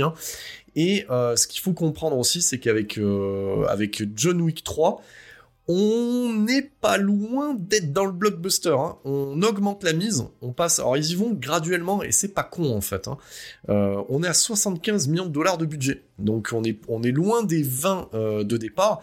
On est sur un bon moyen budget et au niveau donc on garde toujours les mêmes. Hein. Donc je le répète, hein, Chad qui bien vissé sur son poste de réel, c'est son bébé, le même scénariste aussi. Et là, on va euh, rajouter à la fine équipe. Alors déjà, on fait venir El Berry, voilà, ou Ale Berry, voilà, dans le rôle de Sophia Alasnar, et qui elle va être la patronne du Continental de Marrakech. C'est pas mal, hein Donc on va, aller voyager de ce côté-là aussi. Donc bah Ale Berry, on l'a pu la voir euh, habillée dans X-Men, moins habillée dans l'ombre de la haine, et avec un Oscar à la clé, et meurt un autre jour aussi, donc une James Bond girl mémorable. On rajoute aussi, parce qu'on aura un côté euh, mythologique avec euh, l'adjudicatrice, voilà, donc un truc bien compliqué à prononcer, voilà. On retrouve Asia Kate Dillon, qu'on avait pu voir dans Orange et The New Black, et on va trouver euh, cette bonne vieille trogne de Marc Dacascos dans le rôle de Zéro. Donc Marc Dacascos, hein, euh, acteur fétiche de Christophe Gans, euh, notamment dans Crying Freeman, Le Pacte des loups et un paxon de films de frappe de vidéo club avec du Albert Pune et tout ce que vous voulez à l'intérieur. Voilà, donc pauvre Marc Dacascos. Il garde quand même le soin et la classe hein, malgré toutes ces incartades dans, la, dans les séries B, séries Z de, de, zone. Euh, on retrouvera aussi Angelica Houston dans le rôle de la directrice et qui nous en apprendra un peu plus sur le, passé de John Wick, hein, parce que c'est-à-dire où c'est qu'il a appris tout ça. Hein. Euh, et que bah, Angelica Houston, et eh ben, c'était la Morticia de la famille Adams, euh, de Barry Sonnenfeld, par exemple. Et, moi, c'est ça que j'aime bien. et eh ben, on a un petit français aussi, Saïd Tagmaoui, dans le rôle du grand maître, le grand maître de la table. Voilà. Donc la grande table, on va en savoir un peu plus et on va même voir le grand maître qui est incarné euh, eh ben, par notre acteur français qui a une drôle de carrière. Lui, lui, il est toujours là où on l'attend pas en fait. Donc autant dans la haine normale, hein, euh, c'est le film qu'il a révélé avec Vincent Cassel hein, de, de. On a pu le voir dans Lost, parce qu'il a rien à voir, Les Rois du désert et Wonder Woman. Alors lui, moi il m'éclate. Il a une carrière tu, tu te tu demandes euh, voilà c'est ça c'est les les Français outre-Atlantique c'est un peu ou Marcy fait un peu pareil aussi voilà tu, tu pouvais le voir dans, dans X-Men euh, Day of the Future Past et dans Jurassic World voilà. tu sens que les agents ils leur trouvent des touches un peu à droite à gauche bon ben euh, alors écoute tu feras, alors ça aussi, ça avait été toujours le, truc énorme dans Lost, la version française est géniale. Donc Rousseau, qui était une française, était une allemande en VF, et, euh, et le personnage de Saïd Tagmaoui, qui était censé être un français, était devenu un canadien. Voilà. Donc ça, c'était la magie de Lost. Hein. Pour ceux et celles qui ont suivi, vous allez rigoler quand vous allez entendre ça, parce que oui, c'était ça. Puis on le retrouve dans les Rois du désert aussi. Voilà. Donc euh, et et et et dans des membres de l'équipe originelle de Chris Pine dans euh, dans Wonder Woman, qui est un copier-coller de l'équipe du Captain America hein, euh, du côté de chez Marvel, hein, à peu près dans l'idée, dans la mixité des, on, on, va dire des ethnies qui est représentée dans dans dans, dans ce crew là qui accompagne euh, Wonder Woman. Donc euh, voilà, qu'on voyait déjà en photo euh, chez Zack Snyder dans Batman versus Superman, hein, cette espèce de grosse dragée qu'il faut avaler, surtout en version longue. Donc, mais ça on y reviendra. Je ferai un, je ferai point Zack Snyder un jour. Ça, ça m'attend. Donc voilà, donc 2019, John Wick 3, donc on l'a Putain, c'est euh, putain. Alors si si le premier c'est l'entrée, le deuxième euh, c'est le plat, on va dire, c'est le plat de résistance. À celui-là c'est le dessert. Hein. C'est un plaisir déviant de chaque instant. Donc le point de départ, c'est celui de la fin euh, de John Wick 2. C'est l'homme à abattre. Donc c'est-à-dire partout où il va, il est susceptible de se faire buter. Donc et d'affronter quelqu'un. Donc c'est vraiment du jeu vidéo. Ça, ça fait plaisir tous les curseurs sont euh, au maximum sur cet opus là. Pour moi, c'est mon préféré. Donc j'ose le dire, oui, un opus 3 est mon préféré. Voilà, donc euh, dans une saga, euh, bah, ça commence euh, tout bêtement bah, sur la, je crois qu'il lui reste une heure, sur la dernière heure où il va, il, a, toujours des planques à droite à gauche où il cache des biftons, donc où il va se chercher des armes, des biftons pour essayer de négocier quelque chose, se faire recoudre, hein, parce qu'il s'est fait exploser la gueule hein, quand même. Hein. On le récupère toujours un peu plus en vrac d'un épisode à un autre. c'est vraiment le côté Bruce Campbell de la chose. Et, et du coup, il reste une heure et, et il négocie en fait des choses, notamment avec avec le personnage de Laurence Fishburne. Et euh, il se négocie, euh, déjà à la fin du 2, il se négocie un flingue avec quelques balles. Donc là, euh, il essaye de négocier un petit peu quelques points de suture avec le doc. Et, à partir de là, c'est festival, quoi. Donc, à un moment donné, il retourne dans une bibliothèque pour aller chercher, bah, du coup, des jetons, hein, comme dans un jeu vidéo, limite, hein, pour aller remettre du cash dans la borne d'arcade. Et là, il affronte un mec, un espèce de géant, et, il bute avec un livre. Alors déjà, il nous avait fait le coup dans le 2 où il butait quelqu'un avec un crayon, parce que ça a été annoncé. Là, il bute un mec avec un putain de livre. Donc déjà, t'es au début, il bute avec un livre, et, euh, et, après, ça, ça, continue, quoi. Et, et, ce, qui est, ce, qui est, ce qui est super euh, dans ce film-là, c'est que tout y passe. C'est-à-dire que les idées les plus dingues y sont. Donc c'est-à-dire, le mec est à cheval, euh, il utilisera à la fois le cheval et il se battra à cheval poursuite à cheval dans euh, derrière une New York, on y va. Donc coup de sabot du cheval, machin, c'est c'est juste un plaisir de chaque instant. Euh, il y aura des combats à main nue euh, dans sur une moto. Donc, euh, donc voilà, poursuite à moto. Euh, donc vous imaginez Kill Bill, mais en puissance 10 en fait. Voilà. Et, euh, et, à chaque fois, ça sera des vraies opportunités. C'est l'occasion de rencontrer le personnage de Zero qui est mandaté par la grande table. Alors, quel est le plot de départ de ce film-là? On complexifie un peu la donne. C'est-à-dire que Winston, en, en octroyant une heure de répit euh, avant euh, son excommunication, il en fera une règle aussi. Il aurait dû le tuer. Donc on envoie en fait une espèce d'émissaire qu'on appelle l'adjudicatrice, hein, qui se loge aux frais de la princesse. Hein, euh, du coup, t'as vraiment envie de la fumer dans le film. Donc, qui se loge aux frais de la princesse et, qui du coup demande du coup au patron du Continental, à Winston, qu'elle lui laisse euh, en fait euh, tant de jours pour quitter le Continental. Voilà. Donc elle va voir en fait chaque personne avec qui John Wick a été en contact, et notamment le personnage de Laurence Fishburne, il lui a donné 7 balles, elle lui fait 7 en taille, voilà, et elle lui demande de quitter son trône, ce qu'il ne fera pas. Et, euh, et, elle ira même voir le personnage d'Angelica Huston, qui est la directrice, et en fait, qui est une directrice de, ce qu'on pourrait croire être euh, en fait une sorte d'opéra, mais en fait on découvre en sous-main qu'elle forme euh, voilà des gens d'Europe de l'Est, hein, parce que ça ils viennent d'Europe de l'Est, hein, c'est pas forcément des Russes, hein, donc j'ai plus la nationalité, c'est des Ukrainiens ou des Estoniens ou un truc dans le genre, et on voit en fait les coulisses où elle forme en fait des assassins et c'est elle notamment qui a formé en fait John Wick euh, à la base, hein, c'est de là qu'il vient, et il lui demande un service sans poser de questions, vous avez compris un peu le même délire, donc pour qu'il puisse être évacué de New York. Entre-temps, euh, euh, le, personnage de Winston refuse de quitter son établissement et, et le, on, on, passe à un level supérieur dans les règles. Si John Wick a été excommunié, le Continental de New York se verra désanctuarisé. Donc c'est-à-dire qu'on pourra euh, buter n'importe qui dans ce sanctuaire, enfin dans ce dans cet hôtel, il n'est plus considéré, euh, considéré comme un sanctuaire, comme peuvent l'être les autres continents, hôtels continentaux, j'allais dire les continentaux, euh, les autres hôtels continentaux. Donc, on suit deux, deux, perspectives. Donc, la perspective de Winston, bah, qui du coup va devoir s'organiser pour lutter contre, pour préparer les représailles de la Grande Table, et de l'autre, John Wick qui lui remonte la source quelque part. On peut faire une allusion à Matrix, hein, parce que c'était un peu ça, Matrix Révolution. C'est remonté à la source, hein, du coup, on va dire, au, territoire des machines, au pays des machines, la ville des machines, je vais trouver le mot, hein, parce que je trouvais pas la ville, vous avez compris l'idée.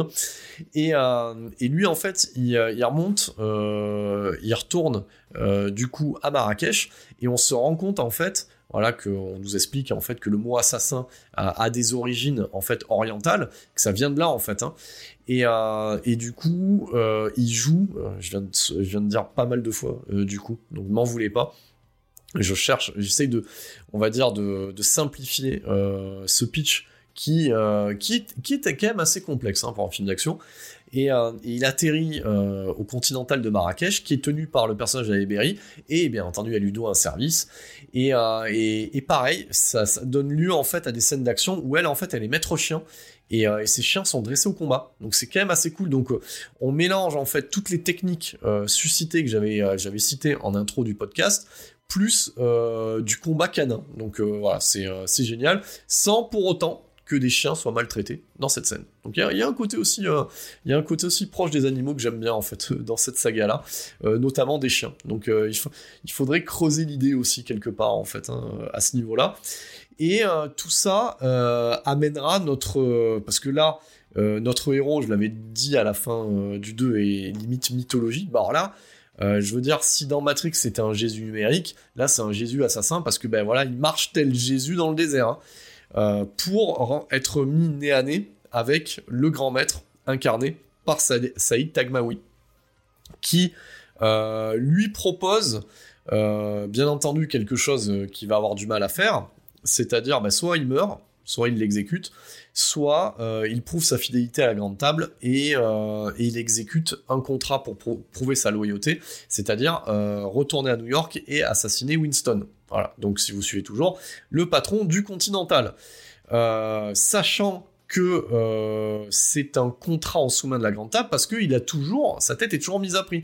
Et donc il a toujours euh, une escouade de, d'assassins ninja menée par Marc Dacascos.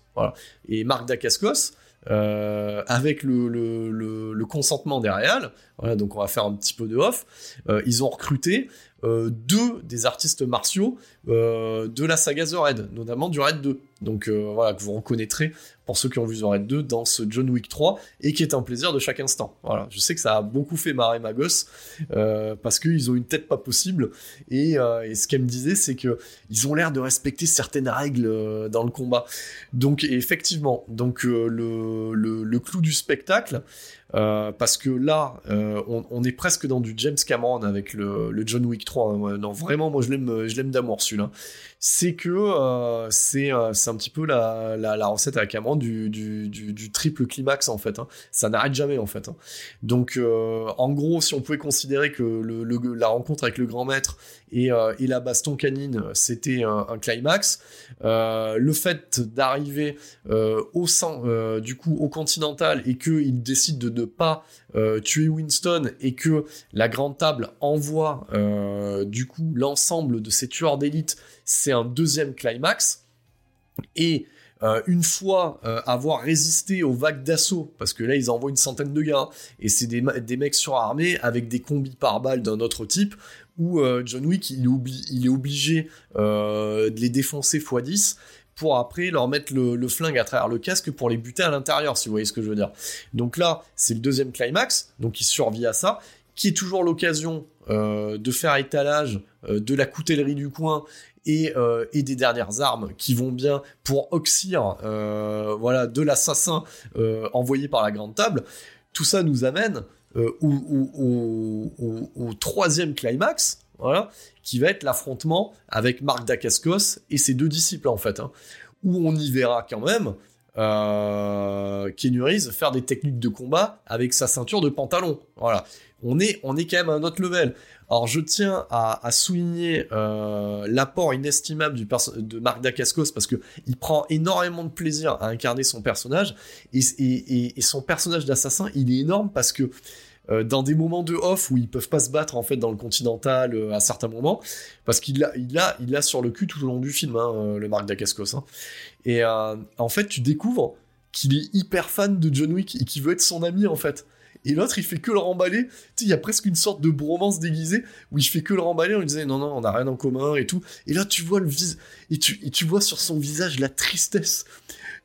C'est son idole et euh, il s'identifie. Et l'autre, il le remballe. Tu vois la tristesse, quoi. Et, même jusqu'au dernier moment, quand, quand il le tue, voilà, bon, super spoiler, hein, vous avez qu'à le voir aussi. Quand il le tue, il reste dans, dans ce côté de tristesse euh, à se prendre une ultime vanne dans la gueule, quoi.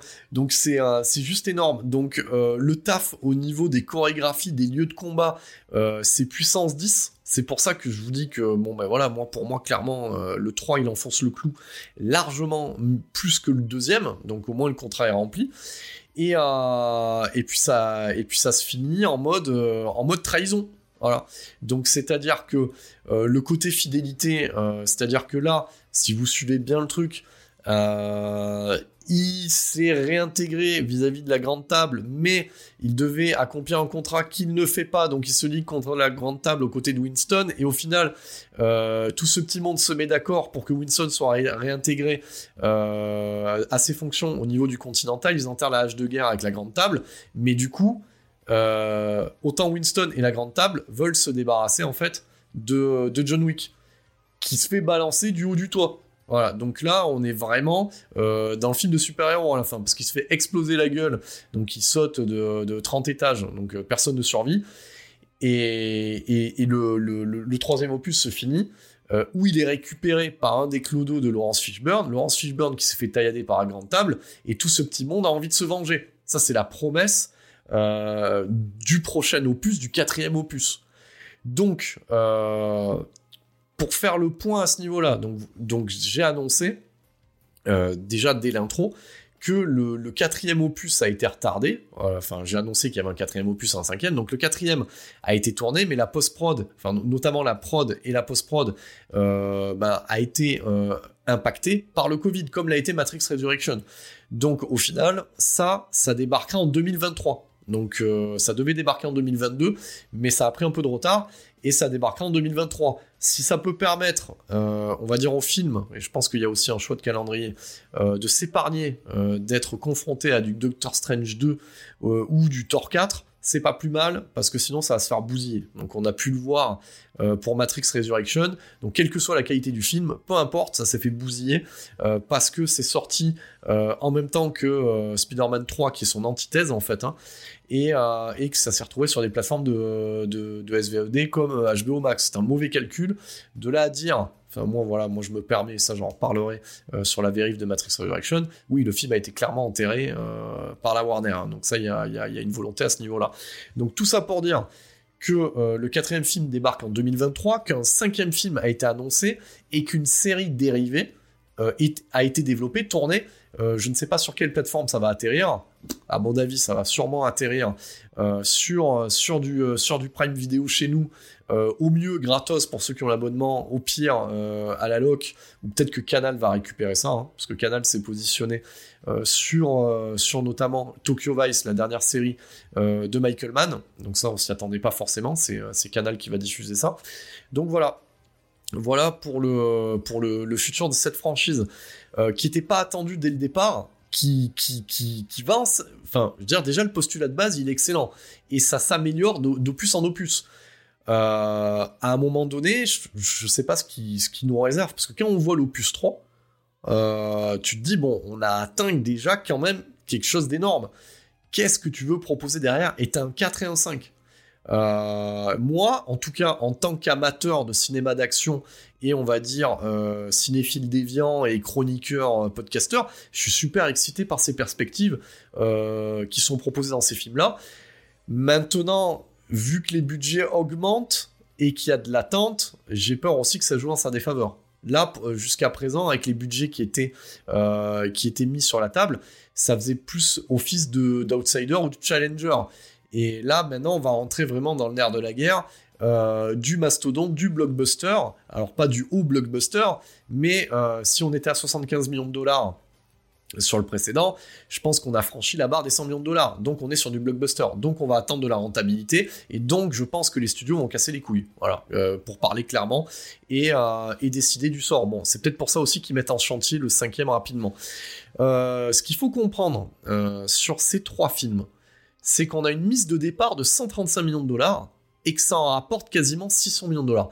Donc c'est quand même un super retour sur investissement et c'est aussi euh, un plaisir de voir un Kenny Reeves enfin euh, dans la coolitude et, euh, et qui a une seconde partie de carrière qui est, super excitante.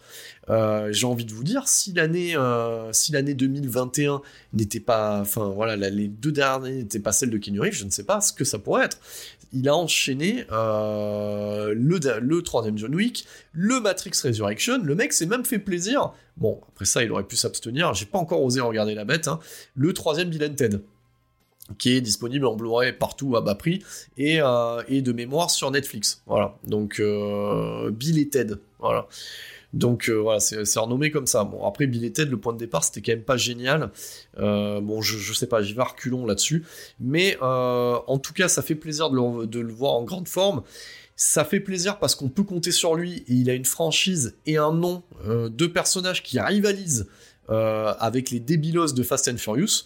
C'est une alternative qualitative en termes de mise en scène, de chorégraphie d'action et de propositions euh, par Chad Stahelski et son équipe, putain, j'ai envie de vous dire, putain, c'est la fête, quoi. C'est la fête. On, a un, nouveau, un nouveau représentant du cinéma d'action moderne, et ça se pose là. Donc oui, oui, j'ai cité toutes les prémices, toutes les, tout, euh, voilà, la, source. Oui, ça doit beaucoup à The Red, etc.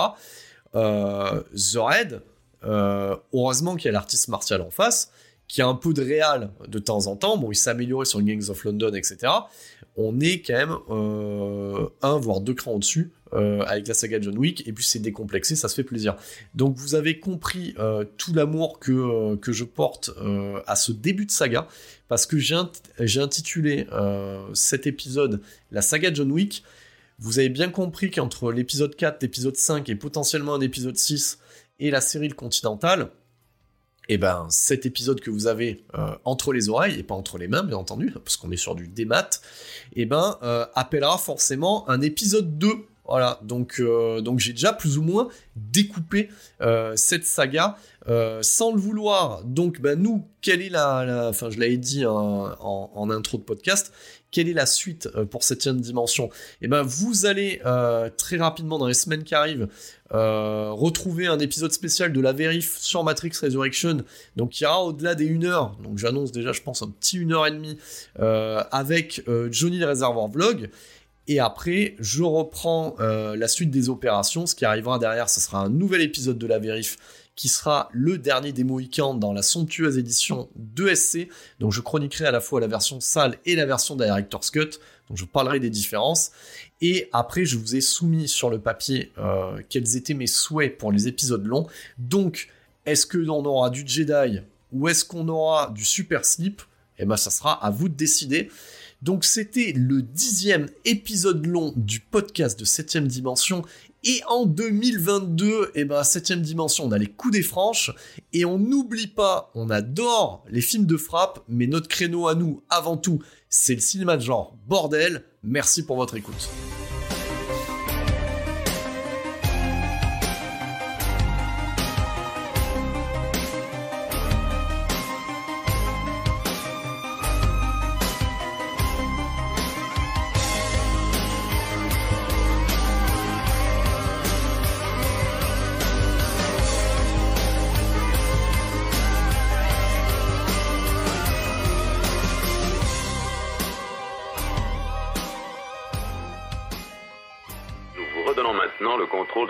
De télévision jusqu'à la prochaine émission de Septième dimension en mode podcast.